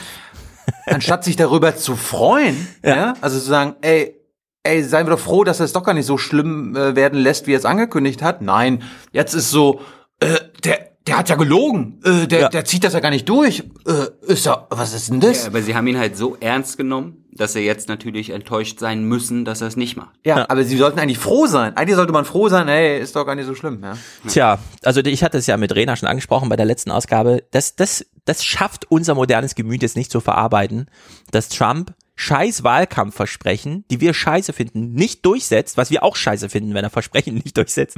Ja, man kommt jetzt, man kriegt es jetzt nicht wieder zusammengebaut, was ich aber wirklich übel finde, ja, also was auch wirklich Fake News ist, dass Ellen Eni hier sagt, Fake? der Trump, Entschuldigung. der Trump macht das ja mit den Freihandelsverträgen nur, damit er den Wählern sagen können, da halte ich mein Versprechen, ja. Das, also zu so einer Meinung kann man nur kommen, wenn man nicht ein Interview der letzten 30 Jahre mit Donald Trump irgendwo gesehen hat. Ja, der saß, das hören wir heute im Outro, der saß vor 28 Jahren bei David Letterman und hat gesagt, Japan, das ist scheiße, wie wir das machen, das ist unglaublich und wir helfen denen auch noch militärisch und so weiter. Dann hat er es irgendwann umgeschwenkt vor zehn Jahren auf China und so. Ja, also dass Trump sich gegen Freihandelsabkommen dieser Art stellt, nur um den Wähler zu gefallen, ja, das ist, das ist wirklich Fake News. Also das macht mich auch ein bisschen ungehalten, Ellen Eni. Ich kann es nicht glauben für so viel Geld, dass, dass du nicht mal in der Lage bist, dir nur ein Interview mit ihm anzugucken. Dass man ein bisschen Ellen älter ist, Eni- wo einfach mal Versteht Ellen Eni auch nicht, also die, die, die Sachlage an sich, ja. Also Ellen Eni ist ja so Freihandelsabkommen, die sind doch was Gutes. Ja. Ja. Also, und der einzige Grund, warum man die jetzt aufkündigen würde, ist wegen, wegen Trumps Versprechen. Ne? Nicht, weil das vielleicht an sich eine schlechte Idee ist. Und vielleicht hat er damit sogar recht. Nee. Und Bernie Sanders hat ja, hat das ja auch gesagt. Nee, ah, scheiße. Na, ja, ich, ich finde das alles Und, gruselig. und Hillary Clinton, hat- und warte mal, Hillary Clinton hat doch selbst in der letzten Debatte versprochen, sie wird das auch nicht machen. Hm. Ja, ja, also das ist, äh, das, das kann man alles nicht berichten, weil das wäre ja sonst, man könnte es nicht glaubwürdig berichten, also macht man lieber Fake News, weil das dann einfacher, ja. Kann man einfach sagen, ja, damit nach diesem Ganzen, was Trump da jetzt nicht machen will, was wir oh, scheiße finden, weil das war ja als Wahlversprechen, damit die Wähler immer noch glauben, zumindest das macht, da hat er jetzt gesagt, Freihandelsabkommen, nee. Naja. Es gab da noch einen zweiten Bericht, den will ich auch nochmal drin haben. Also nach diesem großen Aufschlag, Trump hat eine Videobotschaft im Internet gehabt. Ähm, ich habe jetzt aus diesem Bericht, der danach folgte, der auch von Trump handelt und mal die deutsche Wirtschaft in den Blick nimmt, nur das Meinungsbildende rausgenommen. Also die Informationen habe ich weggelassen und nur die meinungsbildenden äh, Sachen habe ich jetzt drin gelassen. Und wir hören uns mal diesen Zusammenschnitt an, weil das ist vielleicht noch die, der, Das ist, das Fake, Fake Podcasting. Ne? sozusagen. Aber wenn man das so hört, denkt man, also jetzt kommt noch der größere kognitive Disconnect, weil man es nicht zusammenbekommt. Plötzlich freut sich die Wirtschaft über Trump. Wo uns doch, uns doch erklärt wurde, alle haben Angst vor Trump, ja. Also, dass sie diesen Bericht hier so gemacht haben, wie wir den jetzt gleich ausschnittsweise zusammengefasst hören, muss man sagen, da, da musste wahrscheinlich jemand die ganze Zeit in so einen Teppich beißen, um das auszuhalten, diesen Bericht so zusammenzufriemeln. Wir hören uns das mal an. Angeblich ist Trump nicht der große Teufel, sondern unsere Wirtschaft, die uns in den Börsennews immer als oh, der DAX geht hoch, also geht's allen gut, wir sind gut drauf und so weiter verkauft wird, die finden jetzt Trump gar nicht so scheiße, ja. Und man fragt sich echt, was ist hier los? Auch in Deutschlands Chefetagen hat kaum einer mit seinem Wahlsieg gerechnet. Nach dem ersten Schock aber hat der Populist für etliche Konzernlenker seinen Schrecken verloren, Hoffnungen keimen. Jetzt könnte es wieder heißen, Think Big. Von einem Klima der Angst ist hier herzlich wenig zu spüren. Trumps Hasswahlkampf für viele Konzerne Schnee von gestern. Zwar sieht das Institut der deutschen Wirtschaft durch Trump in seiner neuesten Prognose auch Unsicherheiten und Risiken für Deutschlands Konjunktur, einige Branchen aber könnten tatsächlich einen Trump-Boom erleben. Keine Angst vor Donald. Bei aller Vorsicht, etliche Konzernführer sehen den Aufstieg des Milliardärs mittlerweile mit großer Gelassenheit. Ja, so wie immer, wenn der republikanische Kandidat sich durchsetzt. Ey, also wirklich, ey. Ja, aber nach den anderthalb Jahren jetzt, ja, denke ich mir, Oma Erna verträgt das zu Hause nicht. Die kriegt doch hier einen Herzschlag, wenn die plötzlich hört, äh, wie war es? Also, Trump ist gut für meine Wirtschaft. Ja, also, Ich bin, ich bin gerade geschockt, dass für Oma Ernas Aktienportfolio. Am Montag, am Montag war, war, war das Top-Thema reine Spekulation in Sachen Merkel-Wahlkampf. Ja. Zwei, am Dienstag ist Top-Thema reine Spekulation, was, was Trump jetzt machen würde und weil er was angekündigt hat. Aber da spekulieren sie wieder, ob er das wirklich einhält. das ist ja unglaublich. Na, dann kommen wir doch jetzt mal zu Donnerstag, oder? Weil Mittwoch lassen wir mal aus. Mittwoch war einfach nur Lufthansa-Streik. Wo ich auch sagen muss, ey, Lufthansa ist ein großes Unternehmen, betrifft auch viele, aber ist es jetzt wirklich so Top-Nega-News? Die meisten Leute Ja, sitzen zu Hause. natürlich, natürlich ist das mega News, weil Ingo Zamperoni gerne jettet und Ja. ihn das nervt, dass er mit Löffel, das ist, das ist das Ding. Anstatt, Genau. hier, an, anstatt hier Streik zu, nein, ich will nicht sagen zu unterstützen, das ist jetzt nicht die Rolle von, von, von Tagesthemen, aber das mal ein bisschen so, ja, ja, also Arbeitskampf hat schon, hat schon einige gute Sachen an sich. Nee, die nerven, ey, die nerven, die, diese Piloten, ey. Ja. Ich finde es nur witzig, der Lufthansa-Sprecher heißt Martin Leutke und er hat bis vor einem halben Jahr oder noch CDF Wieso und manchmal auch heute so ein bisschen moderiert. Geil. Und ich dachte so, als ich es geguckt habe, hä, kenne ich den nicht? Der sieht doch so aus wie der Typ vom CDF. Und dann habe ich beim CDF gegoogelt, wie heißt denn der? Und dann habe ich festgestellt, das ist der gleiche, weil ich wollte noch so eine Gegenüberstellung machen, weißt du, so, was wäre, wenn der mal den interviewt? Und habe ich gesehen, ach nee, ist ja der gleiche. Naja. Der, Also- der verdient bestimmt mehr als Steffen Seibert. Er- Der andere, er- der Ja, andere, andere Ex-ZDFler. Dann kann er sich ja selbst interviewen zu dem Thema. Ja, das dachte ich nämlich auch. Also bei der Lufthansa verdienst du auf jeden Fall mehr als Seibert. Und ich finde es auch, dass das ist, das Thema ist nur deswegen für die Leute attraktiv, die Tagesthemen machen, weil die die ganze Zeit rumchatten, ja, weil die in München wohnen, aber in Hamburg arbeiten und so. Und das, also diesen Fake News, den wollen wir uns nicht, äh, wir wollen uns auch nicht die Generalaussprache im Bundestag, die Generaldebatte im Bundestag angucken, weil diese Verkürzungen sind auch nur Fake News. Kommen wir doch mal zu Donnerstag und überprüfen mal, ob denn zumindest am Donnerstag jetzt mal keine Fake News kommen. Mm, Wir lassen uns mal einführen Ja, von. du, ah, du, bist schon, du bist schon sehr pauschalisierend jetzt, ne? Immer ja, ja. Fake News. So ah, ich bin so froh, dass wir diesen Begriff Fake News jetzt haben, ja. Weil der einfach immer passt. Also niemand hat ihn definiert, jeder verwendet ihn. Warum wir nicht auch? Ja? Also ich habe da gar keine Probleme, die ganze Zeit von Fake News zu reden. Also, wir können das jetzt überprüfen, ja. Ich sage, ich sage ab jetzt, äh, also das, was jetzt Donnerstag in der ersten Meldung kommt, ist alles Fake News. Und falls ihr das anders seht, könnt ihr ja was da dazu sagen. Wir lassen uns mal einführen von Ingo Zamparoni. Guten Abend. Kurz vor dem Beginn der Adventszeit hat einer sein Kommen angekündigt. Passenderweise leitet sich das Wort Advent ja vom lateinischen Ankunft ab. Und für viele Genossinnen und Genossen in der SPD ist er tatsächlich so etwas wie eine Lichtgestalt. Der Präsident des EU-Parlaments Martin Schulz wechselt nun doch nach Berlin und kandidiert für den kommenden Bundestag. Und jetzt hat die SPD die Bescherung, denn Schulz wäre nicht nur ein geeigneter Oberhirte der deutschen Diplomatie, wenn Frank-Walter Steinmeier Bundespräsident werden sollte, sondern wohl auch ein Konkurrent für Parteichef Sigmar Gabriel in der Kanzlerkandidatenfrage. Und wen würden die Wähler sich dann wünschen? Mareike Aden hat sich auf Hamburger Weihnachtsmärkten umgehört. Klassiker. Also diese Moderation Oh in Gott. einfacher Geschwindigkeit, ja, das ist unerträglich lang. Und jetzt stelle ich euch die Frage, ist es Fake News, Martin Schulz als geeigneten Oberhirten der deutschen Diplomatie hier anzukündigen? Oder ist das Real News? Oder ist das überhaupt News? Das ist Horse Race. Ja. Wir, wir müssen bei den Begriffen bleiben, die wir schon vorher hatten. Okay, Und das Horse ist Race. Total Horse Race. So, jetzt hat er ja schon angekündigt, eine Weihnachtsmarktumfrage. Falanda hat uns das schon vorher geschickt und ich war schon aber, aber, geschockt. aber ganz kurz, Horse Race ist natürlich Fake News, ja. Ja. Also ich war Was keine Nachrichten sind, das ist einfach nur, äh, was, was passiert jetzt? Äh, Wer, wer, wer führt, wer führt, wer führt, Ja. wer gewinnt, wer gewinnt? Ja, ich meine, niemand hat bisher Fake News definiert. Das können wir jetzt mal machen. Fabrizierte Nachrichten. Ja? Man sitzt in seinem Büro und schreibt am Computer was zusammen, was danach als Nachricht vermittelbar ist. Das ist das hier, ja. Fabriziert. Also, zehn Leute werden jetzt gefragt bei der Weihnachtsmarktumfrage. Was Ich halten hab's, Sie ich hab's denn- irgendwie, ich hab's irgendwie, ich hab's ja irgendwie auf, ich hab's ja irgendwie auf Twitter gesehen, Ja. aber ich hab's nicht, äh, ich habe das Video nicht gesehen, darum bin ich jetzt gespannt. Okay, pass auf. Dann können wir dir noch eine, eine Sonderfrage mitgeben, weil du guckst den Clip jetzt auch, viele hören es ja nur im Podcast. Zehn Leute werden gefragt. Zehn, finde ich, ist schon eine ganz gute Stichprobe, ja. Also bei zehn kann man schon ein bisschen die Gesellschaft abbilden. Das kann man so runterrechnen von 80 Millionen auf zehn. Es müssten dann beispielsweise fünf Menschen unter 50 Jahre alt sein. Zwei weil, müssten weil, so weil, ein, die, weil, weil die, die Gesellschaft ist ja repräsentativ auf dem Weihnachtsmarkt vertreten. Ja. Ja. Ja, das, genau. Also, Also, davon auch, gehen wir jetzt äh, mal aus.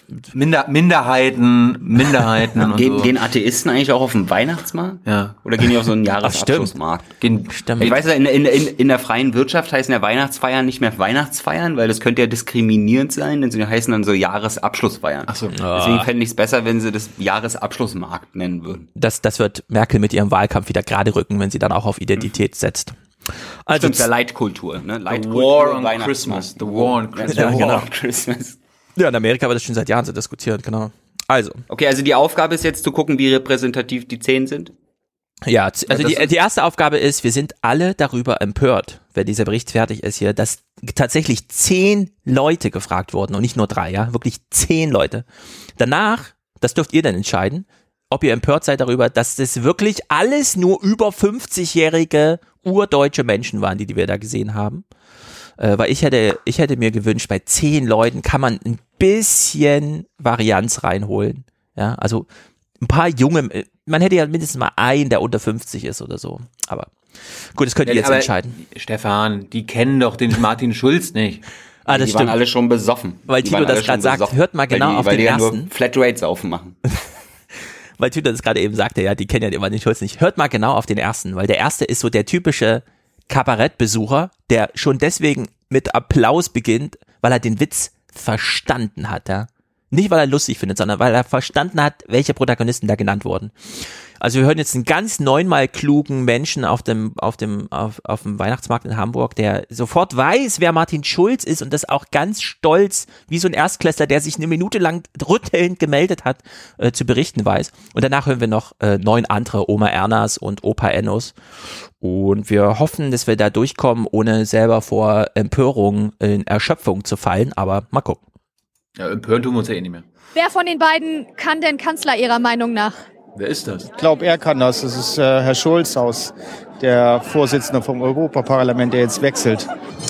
Ich gebe Ihnen ein Bienchen. Sie sind so weise. Ich bevorzuge ihn. Warum denn? Ist mir sympathischer. Und dieser Mensch hat damit nicht so viel mit Deutschland zu tun. Eher mit Europa. Martin Schulz kann sich besser durchsetzen, glaube ich, ja. Der sagt auch mal seine Meinung. Ich finde, der hat sich da auch in Brüssel ja gut geschlagen. Ne? Und ich finde, das, was er da gemacht hat, das hat mir eigentlich gut gefallen. Bundespolitik, ob er das auch so kann, keine Ahnung. Hier hat, er sich noch nicht profiliert. Ich glaube, Sigmar Gabriel hat es verdient, äh, anzutreten als Kanzlerkandidat. Er sollte es machen. Ja, er hat sich in letzter Zeit, finde ich, sehr positiv entwickelt. Kommt ein bisschen besser rüber. Ist mir eigentlich sympathischer vom Auftreten her. Äh, Was er heute sagt, ne? Was er gestern gesagt Der hat, das dicht. weiß er nicht mehr. Er ist sehr vergesslich. Er vergisst sehr schnell, der Herr Gabriel, ne? Wer glauben Sie denn kann von den beiden Kanzler? Niemand. Warum nicht? Ja, von den etablierten Politikern bin ich ein wenig enttäuscht. Sonst müssen wir Merkel wieder nehmen, ne? Gibt Schlimmeres. Gibt Schlimmeres. Mhm. Äh, Hier, Jung, Jung von Matt, habt ihr das gehört? Gibt Schlimmeres. Ja. Ja, gibt Aber- Schlimmeres und eine Buddha-Glatze. Ja, das ist, das ist der CDU-Claim. Ja. Es Aber- gibt Schlimmeres. Aber Medienwirkungsforschung 100 Prozent, ne? Also ich Ja. meine, die haben eins zu eins wiedergegeben, was über Martin Schulz, also wenn du vor einem Monat diese Umfrage gemacht hättest, hätte doch, hätte jeder gefragt, wer ist er denn? Ja. Ja, Ja, es Ey, ist, das ist. Ich ringe auch noch nach Worten. Ähm, ich finde es ein bisschen mutig, dass die ARD sich hier entschieden hat, auch mal die eigenen Fragen, die sie da so stellen, mitzusenden. Weil dann sieht man mal, was das für ein Scheiß ist. Was glauben Sie denn? Wer kann Kanzler von den beiden? Das war die Frage, ne? Wenn jemand zu wer mir kann- kommt, wenn ich auf dem Weihnachtsmarkt bin und fragt, was glauben Sie denn, wer kann Kanzler? dann gibt's von mir nur einen Faustschlager. Also das ist. Also ich entschuldige mich dafür vorab. Ich entschuldige mich dafür vorab. Ich sag's jetzt hier auch an, ja. Aber leider, ihr müsst dann mit einem Faustschlag rechnen. Da führt leider kein Weg dran vorbei. Aber, aber, Stefan, keine Angst, du bist eh zu jung, als dass sie Ah, stimmt. fahren, Und mich würden sie einen Bogen machen. Nicht, ja. Aber ich bin froh, dass mal uns hier der Tagesthemenjournalismus in Reinform präsentiert wird. Ja. Was, Ah, was, was haben Sie gelernt aus unserer Berichterstattung des letzten Monats? ja. Ja, mir fällt gerade ein, also falls ihr gefragt werdet, ne, von irgendeinem, so einem- vielleicht kommt da irgendein so Lokalsender auf die Idee, das nochmal nachzumachen, dann fragt doch einfach zurück, ist nicht der Bernie Sanders gerade frei? Der kann doch auch Kanzler. Mal gucken, wie sie damit umgehen. Naja, also bisher Anmoderation mit äh, der geeignete Oberhirte der deutschen Diplomatie, Fake News. Eine Umfrage von 10 Omayanas auf dem Weihnachtsmarkt ist leider auch Fake News. Guck mal jetzt, ob es weitergeht in diesem Bericht mit einer ordentlichen Nachricht. Zumindest in Ansätzen, weil Martin Schulz, wichtiger Politiker, hat auf der Bühne was gesagt, wollte, dass das transportiert wird. Also zumindest was Chronistenpflicht angeht, jetzt mal Real News. Das dürften Sie bei der SPD wohl anders sehen. Aber einerseits ist die Entscheidung von Martin Schulz ja nicht so überraschend. Schließlich war das der Deal mit der konservativen Europäischen Volkspartei im EU-Parlament. Die unterstützen seine Präsidentschaft, wenn er den Posten zur Hälfte der Legislaturperiode räumt. Und dieser Zeitpunkt, der wäre im Januar nun gekommen. Andererseits hätten sich viele, auch konservative EU-Politiker gewünscht, Schulz hätte doch weitergemacht. Und wie es ihm selbst dabei geht, berichtet Sabine Rau. Der Abschied fällt ihm nicht leicht, doch zuletzt war der Druck täglich gestiegen. Am Morgen gibt Martin Schulz seinen Wechsel nach Berlin bekannt. Sie wissen, dass es verschiedentlich Spekulationen gegeben hat, von welcher Stelle aus ich zukünftig meine politische Arbeit fortsetzen werde. Diese Entscheidung habe ich nun getroffen. Ich werde nicht für eine weitere Abendszeit als Präsident des Europäischen Parlaments kandidieren. Ja. Aber, aber Martin, die Amtszeit geht doch vier Jahre, ja? Also, äh, Ach, da werden Deals gemacht, das ist doch alles klar. Ich werde meine Amtszeit nicht erfüllen. Ja. Das müsst ihr mal sagen. Ja, genau. Und Naja. ich meine, wir, ma wir machen den Podcast jetzt hier seit 160 Folgen, seit fast zwei Jahren. Und das war, wir haben, glaube ich, nach der Europawahl oder so angefangen. Die haben uns bis vor einem Monat noch nie von diesem Deal erzählt, dass Martin Schulz nach zwei Jahren aufhört. Ja, äh, ich habe auch überhaupt null verstanden, was irgendeine ähm, konservative Fraktion im Europäischen Parlament mit der Kanzlerkandidatur der SPD zu tun hat. Also das, das habe ich irgendwie nicht ganz verstanden. Das musste, musste dir denken. Ja, Oder zerbricht dir nicht den Kopf, das ist halt Fake News. Und ich nee, meine, nee, das ist Politik. Das ist Politik. Ah ja, stimmt, stimmt, okay. Also das ist Politik und äh, da man darüber nicht ordentlich reden kann, ist es dann immer gleich Fake News. Kann man auch alles ganz anders sehen. Jedenfalls äh, nicht nur wir jetzt eine Definition von Fake News, sondern auch die die Leute bei der ARD. Sie nennen das So, einfach Stefan, ich bin, Ste- Stefan, ich bin der Meinung, wir sollten jetzt nicht inflationär mit Fake News umgehen. Lass uns nicht alles Fake nur News heute, nennen. nur heute, Okay, okay, okay. nur heute. Weil- weil Weil Ich da bin immer noch so froh, dass der Begriff jetzt da ist.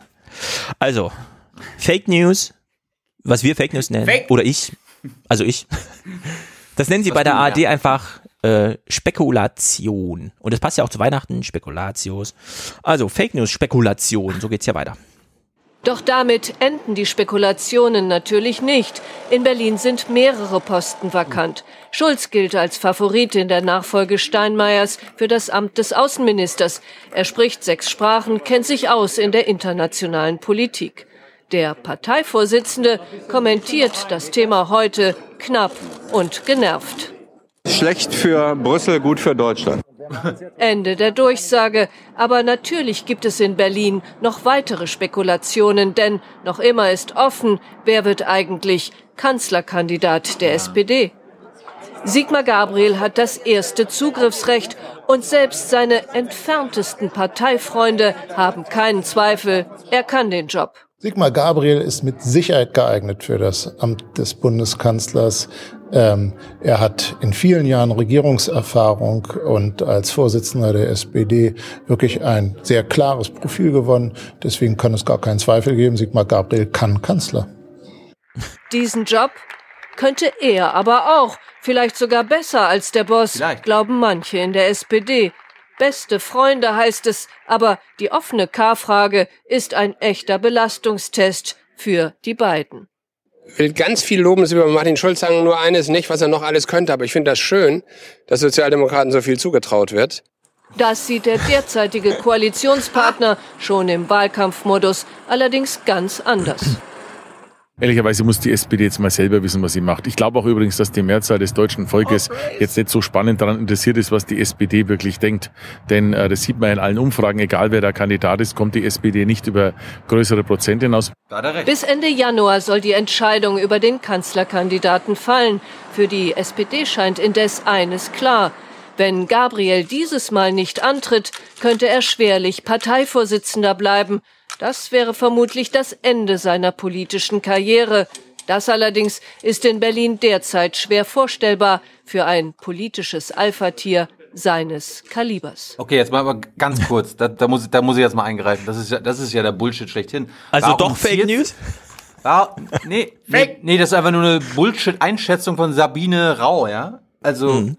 es geht doch einfach bei, der, bei dem SPD-Kanzlerkandidaten darum, wer gegen Merkel verlieren darf. Ja. Und derjenige muss dann seine Ämter räumen, so wie es bei Steinbrück war. So, und wa warum sollte Gabriel da deshalb Kanzlerkandidat werden wollen, weil er dann nicht nur die Wahl verliert, sondern auch als SPD-Vorsitzender zurücktreten muss? Also an seiner Stelle würde ich sogar äh, Schulz den Vorrang äh, geben. Was? Da ist eine Menge dran. Das hat mir die AD doch ganz anders erklärt. Es geht doch hier seit dieser Weihnachtsmarktumfrage mit zehn Oma Ernas um die Frage, wer kann Kanzler und nicht wer verliert gegen Merkel.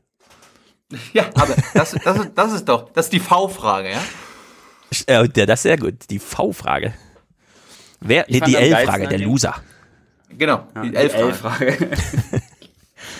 Ja, also das waren Die nur Spekulationen, keine Fake ne, News. Ist ja, ist ja, muss ja deutsch sein. Verliererfrage. Ja, stimmt. Und damit kommen wir Second noch. place, first loser. Damit kommen wir jetzt noch zu zwei äh, witzigen Kurzmeldungen, also äh, kurzen Clips. Das eine ist hier, Seehofer macht mal eine Ansage am Freitag. Und ich finde es also ich find's super amüsant. nee, Donnerstag ist das noch. Also Seehofer macht eine Ansage. Und das ist nur eine Kurznews. Ich würde nicht mal sagen, ich habe hier irgendwas rausgekürzt oder aus dem Kontext gerissen, sondern das ist Seehofer. CSU-Chef Seehofer erklärte, ohne eine Obergrenze für Flüchtlinge werde seine Partei nach der Bundestagswahl im kommenden Jahr nicht weiter mitregieren. Das hätte der Postillon nicht besser Dann machen regiere können. ich ja. nicht mehr mit. Dann regiere ich nicht mehr mit. Ja. ja. Wenn wir keine Obergrenze ist- Obergrenze kriegen, Obergrenze ist, oh Gott. dann regiere ich nicht länger mit. Al- Also ich find's, ich find's super, ja. Man, also es ist irgendwie, es ist so schön eigentlich. Man will, man will sich's ausdrucken an die Wand hängen. Als wenn er das wahr machen würde, ne? Als wenn er das durch. So, hier noch ein anderer schöner kleiner Clip. Hm. Sigmund Jetzt, hier kommt Gottlieb. jetzt, jetzt, jetzt kommt der CSU-Pressesprecher. Ja. Ja, äh, woher weißt du das denn? Ach so, du siehst ihn schon. Okay. Du hast gerade Sigmund Gottlieb gesagt. Sieg, ja, genau, Sigmund Gottlieb, also der CSU-Pressesprecher. Aber, Mhm. aber auch nebenberuflich Chefredakteur des Bayerischen Rundfunks. Ja, und von vielen sehr. Freizeit. Also er ist auch so ein richtiger Experte für alles, ja, weil die haben ja da einen Sonderzugriff auf den Tagesthemen oder äh, ähm, Kommentar-Dings. Das heißt, Sigmund Gottlieb muss ja nur kurz anrufen und dann darf er das von München aus einsprechen. Oder er fliegt sogar nach Hamburg und macht das dort. Jedenfalls gibt's ja inhaltlich nichts zu vermelden, weil äh, riesige Türkei-Aufregung, da glaube ich der AD sowieso nichts mehr, was sie uns berichtet. Zwar auch nicht Top-News, also interessiert uns sowieso nicht hier. Und ich habe nur einen ganz kurzen Ausschnitt. Sigmund Gottlieb breitet nochmal sein Mega-Ego aus, um was zu erklären. Ich erinnere mich noch gut an das Gespräch, das ich vor vier Monaten mit Erdogan in Ankara führte. Ja, wir auch, ja, du. Jetzt Ja, da erinnern wir uns auch dran. Es ist Ja. wirklich, der, der macht, der, der fährt dahin, er sagt, ich möchte für heute mal einen Tagsthemen-Kommentar sprechen. Nur um nochmal dran zu erinnern, dass er der geile Hengst ist, der ja ein ganz tolles Interview mit Erdogan geführt hat. Naja, Freitag können wir uns auch sparen. Ich habe nur einen ganz kurzen, also das Thema Rente Aber, habe ich aber einfach. dass Erdogan ihn durch die Mangel gedreht hat, daran kann er Nee, sich nee, nicht nee, erinnern, nee, ne? nee, nee, nein, nein, ach. Das wäre ja Fake Das war, News, doch, das, weißt du. war doch, das war doch auch ein Deal, ne? Nur Gottlieb kann ihn interviewen. Nur Gottlieb, ja. Also ein Türkei-Korrespondent der ARD, der Ahnung hat von den ganzen Themen. Vor allem so ein, kom kompliziert geworden. so ein Bayer wie er, ja. Naja. Nee, die brauchten jemanden, der das Politikverständnis von Erdogan hat, deswegen den bayerischen Ja. Journalisten. Also wir sind noch mal kurz, ja sehr gut. Wir sind noch mal kurz bei Freitag. Freitag Top-Thema Rente, irgendwas. Rente interessiert mich genau null. Ich bin näher an meiner Geburt als an meinem Renteneintrittsalter, wenn sich die Ge Gesellschaft, ja, Oh, da, da gab's ja in der BBK eine Szene, Ah, wo ja. die ARD mal, äh, und das war so geil. Wie, er, erklärst du mal aus deiner Sicht, wie, wie die das promotet haben? also ich habe den Clip nicht geguckt, weil ich dachte, pff, Nee, äh, Tyler, Tyler macht das erstmal. Ich glaube, der Kollege Arndt Henze ne, hat dort ganz messerscharf offengelegt. Hartnäckig nachgefragt. Hartnäckig nachgefragt und offengelegt, dass sie sich nicht einig sind oder widersprüchliche Aussagen machen.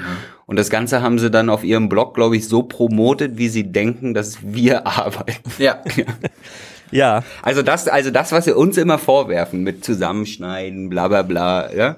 Genau so war die Seite, wie war dieser Beitrag an dem Du musst mal, du musst mal das Video äh, schauen, äh, Stefan. Das haben sie zusammengeschnitten. Mhm. Also wir machen ja immer unsere Videos, wir, wir schneiden da die einzelnen Sachen nicht zusammen. Naja, die haben die anderen Kollegen rausgeschnitten, weil es Ach so. natürlich exklusiv nur ihre Ah, Fragen drin sind. Ne? Ja, weil die, genau, weil nur Arndt Henze dann nachgehakt hat. Und dann- und dann wenn, dann, wenn da ein Schnitt war, muss da auch noch jemand anders nachgehakt haben. Ne? Und dann, und dann, dann wurde es zu einem, Achtung, viralen Hit.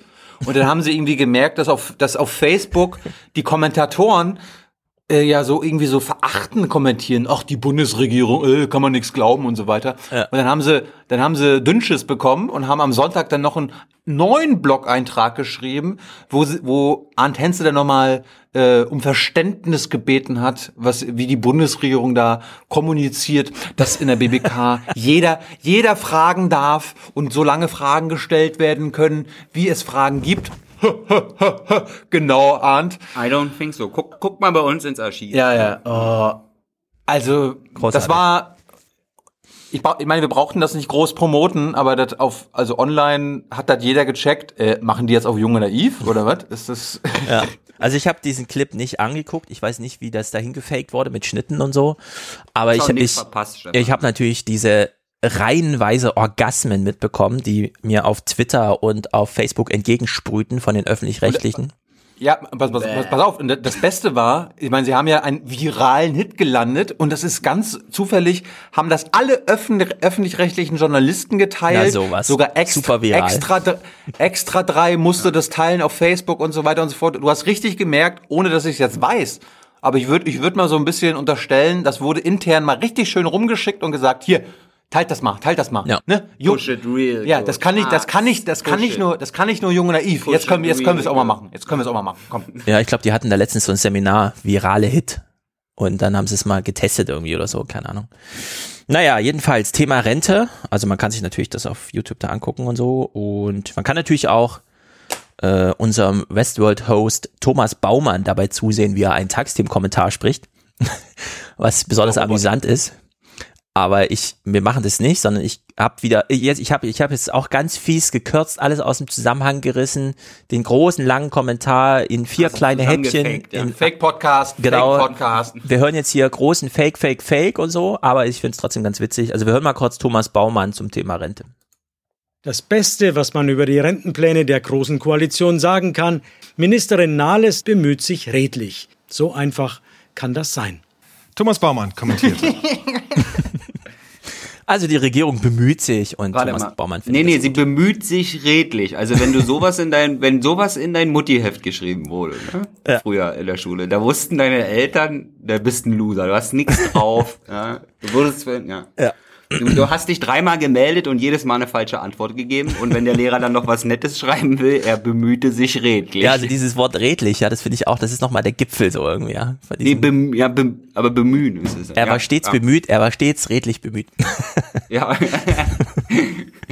So, bevor wir jetzt gleich Tilos Clips gucken, wollen wir, wollen wir schnell in den äh, Saturday Night Live Bubble. Ja, ja. Also, ich möchte es kurz äh, anmoderieren mit, ich habe ja mit Rena zwei Stunden lang über Fake, Fake, Fake und so gesprochen. Und was so dieses ganze Trump hat alles durchgewirbelt und was machen wir jetzt mit unserem modernen Gemüt, wir kriegen es ja gar nicht mehr auf die Reihe. Und dann habe ich danach, ja, nachdem der Podcast fertig war, die damals schon vorhandene äh, Saturday Night Live Sendung geguckt und habe gedacht, meine Fresse, die packen ja wirklich alles, was zu sagen ist, in zweimal zwei Minuten.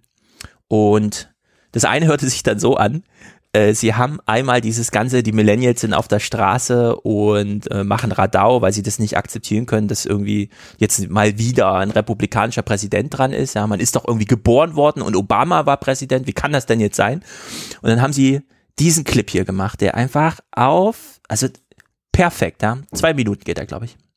The unthinkable has finally happened. Our nation broken. You could move to Canada, but you love your country. What can a person like you do? What if there was a place where the unthinkable didn't happen and life could continue for progressive Americans just as before? Now there is. Welcome to the bubble. Coming in January 2017, the bubble is a planned community of like minded free thinkers and no one else. So if you're an open minded person, come here and close yourself in. In here, it's like the election never happened. While who knows what the hell is happening outside in their America, the bubble will be a fully functioning city state. With things everybody loves, like hybrid cars, used bookstores, and small farms with the rawest milk you've ever tasted. That's more like it. Even though you're in the bubble, you'll still stay fully connected to the world outside. We've streamlined our high speed internet with only the good sites like HuffPo, Daily Coast, Netflix documentaries about sushi rice, and the explosive comedy of McSweeney's. Clever. Need entertainment? The bubble has so much to do. Go to a bar and engage with a wide array of diverse viewpoints. Yes. Yes. Exactly. Totally. Right? The bubble is a diverse community and safe space for everyone. We don't see color here, but we celebrate it.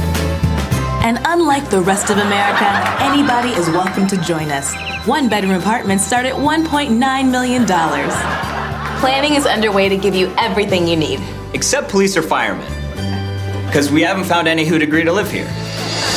It's their America now. We'll be fine. Right here in the bubble. Join us, starting in 2017. The Bubble. It's Brooklyn with a bubble on it. Einfach perfekt. Genial. Schade, dass wir das nicht gesehen haben. Ja, ich schneide, ich, im, im Podcast schneide ich es rein. Ah, Okay. Nur wir konnten es jetzt nicht, weil es auf YouTube nicht freigegeben ist. Also einfach perfekt. Und dann gab es noch diesen anderen Clip, wollen wir den auch noch hören? Ja. Yes, please. Äh, also ihr kennt ihn schon? Nee, ich nicht. Ach so. Also ich, man muss es kurz, kurz beschreiben, weil es, glaube ich, viele dann doch ohne Video gucken. Stellt euch vor, Anderson Cooper, also dieser weißhaarige CNN-Moderator, der immer hier Breaking News und den ganzen Kram macht, moderiert ein Panel, was sie ja bei CNN sehr gerne machen, mit fünf Leuten, jeder aus einer verschiedenen Richtung, ja, also äh, werden namentlich gleich vorgestellt. Und Die Surrogates. Genau. Das ist immer geil, wenn die immer alle durcheinander schreien. Genau. Und wir hören uns mal an, wie das so langsam eskaliert. Und danach, man muss, glaube ich, Westworld gesehen haben, um den Witz zu verstehen. Es ist einfach grandios, ja. Es ist wirklich in drei Minuten 37 Sekunden den letzten Podcast von mir und Rena auf den Punkt gebracht. Gerade auch noch in Verbindung mit diesem Bubble-Ding eben. Also wir hören uns das mal an. Äh, es ist quasi, ähm, also stellt euch einfach das Studio vor mit CNN Man, der dann ein Panel organisiert und dann passiert eben was. Good evening and welcome to Anderson Cooper 360. It's been 10 days since the election and we are covering every moment of Donald Trump's transition. Joining me tonight at two big ugly desks are CNN chief political analyst Gloria Borger, Yeah, uh huh, sure, sure. former advisor to President Obama David Axelrod, Hi, Anderson. CNN chief political correspondent Dana Bash, It's Dana, for some reason. Trump supporter Kayleigh McEnany, Thank you. I'm smug to be here. and former Obama administration official Van Jones. I'm the good one. Now, this has been an unprecedented week, but we at CNN are here to hold Donald Trump accountable. Let's start with some breaking news.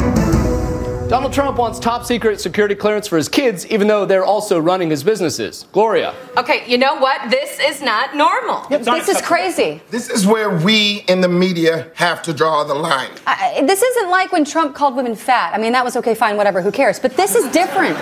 And we cannot let him off the hook this time. Um, can we just remember that most Americans voted for Trump? Uh, actually, they didn't, Kaylee. Uh, more breaking news. The entire KKK is planning a parade to celebrate T- Trump's win. Gloria. Okay, you know what? This is not normal. No, It's this is crazy. This is where we in the media have to draw the line. This isn't like when he asked for security clearances for his kids. I mean, that was okay, fine, whatever, who cares? But this is different. And we cannot let him off the hook this time. Okay, can we just remember that most Americans voted for Trump? Actually, they didn't, Kaylee. Sorry, more breaking news. Donald Trump may force all Muslims to register in the United States. Gloria. okay, you know what? This is not normal. this is crazy. This is where we in the media have to draw the line. Okay, this isn't like when the entire KKK threw him a parade. I mean, that was okay, fine, whatever, who cares? But this is different. And we cannot let him off the hook this time. Um, okay, can we just remember that most Americans voted for Trump? Actually, they didn't, Kaylee. Breaking news again. Steve Bannon, a white nationalist, has been named Trump's chief strategist. Gloria. Okay, you know what? This is not normal. This is This is we in the media have to draw the line. Okay, this isn't like when he wanted to put all Muslims on a list. I mean, that was okay, fine, whatever, who cares? But this is different. And we cannot let him off the hook this time. Let's just remember that most Americans voted for Trump. Actually, they didn't, Kaylee. Looks like we have some more breaking news. I, uh, I'm sorry, I just uh, had this weird memory, like we keep doing the same.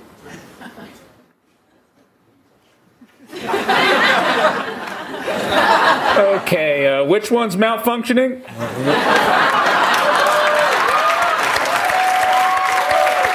one in the glasses has skipped out of his loop. He was starting to remember. All right, let's get him back to programming. Bring in the replacement host.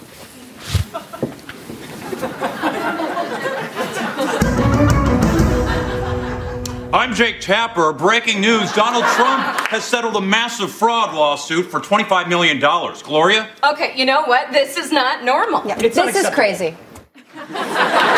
Sundays at 9. Sehr gut. Ja, das, das ist einfach so großartig. Ich, ich stelle es auch nochmal auf die Diskussionsseite als einzelnes Ding, weil das ist einfach, alles ist da drin, ja.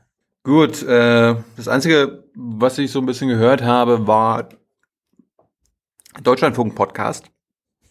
Und es gab, äh, es gibt diese Sendung Tag für Tag. Da wird so ein bisschen über Theologie und Religion gesprochen. Aber diesmal war der Berliner Soziologe Hans Joas zu Gast, der halt irgendwie an der theologischen Fakultät ähm, unterrichtet, aber auch ein Soziologe ist. Also so einer wie Herr Schulz. Mhm. Und ich bin gespannt. Ähm, das war irgendwie so ein 20-Minuten-Gespräch, aber ich fand das ziemlich interessant. Und wir fangen mal an, weil es hat sich so ein bisschen um die ganz, um das Thema enttäuschte Bürger und warum, warum wählen Menschen Trump, warum wählen die in Deutschland die AfD, warum haben die so einen Zulauf? Und er hat da eine, im Vergleich zu ne, unseren Medien, unserer Medienmeute einen differenzierten Ansatz. Und das sollten wir uns mal geben. Ist, glaube ich, es passt ganz gut in den Aufwachen-Podcast.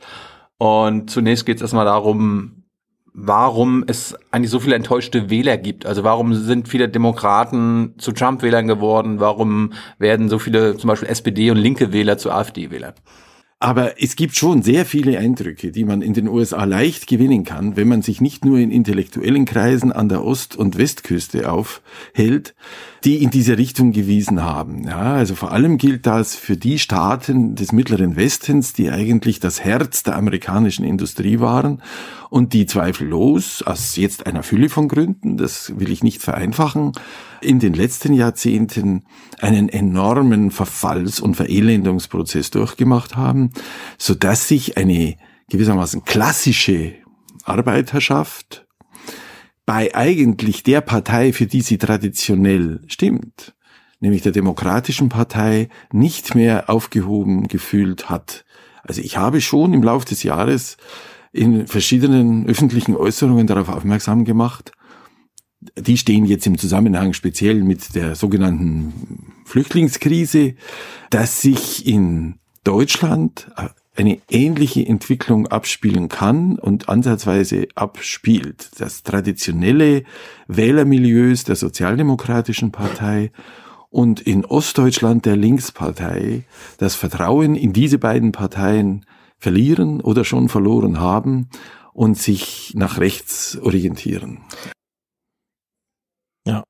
Sie ja. Das war der Einstieg. Jetzt geht's halt mal speziell auf Deutschland bezogen weiter. Und er nimmt als Beispiel zum Beispiel SPD. Ja, also vielleicht sollte die SPD nicht wirklich auf die AfD schimpfen und speziell nicht auf die Wähler der AfD. Denn mhm. Sie haben also den Eindruck, dass diejenigen, die sich in Richtung Rechtspopulismus bewegen, dass denen mit Herablassung und Ignoranz gegenübergetreten wird. Ist das so richtig beschrieben? Also von vielen in der allgemeinen Öffentlichkeit, nicht unbedingt von allen politischen Führungsfiguren. Ich fand bemerkenswert, dass der Vorsitzende der Sozialdemokratischen Partei meines Erachtens also geschwankt hat in dieser Hinsicht. Er hat sich einerseits bekanntlich einmal im Sigmar Gabriel im Pullover zu einer Diskussionsveranstaltung in Dresden mit Aktivisten der Pegida-Bewegung gesetzt und damit eigentlich eher demonstriert, ich höre,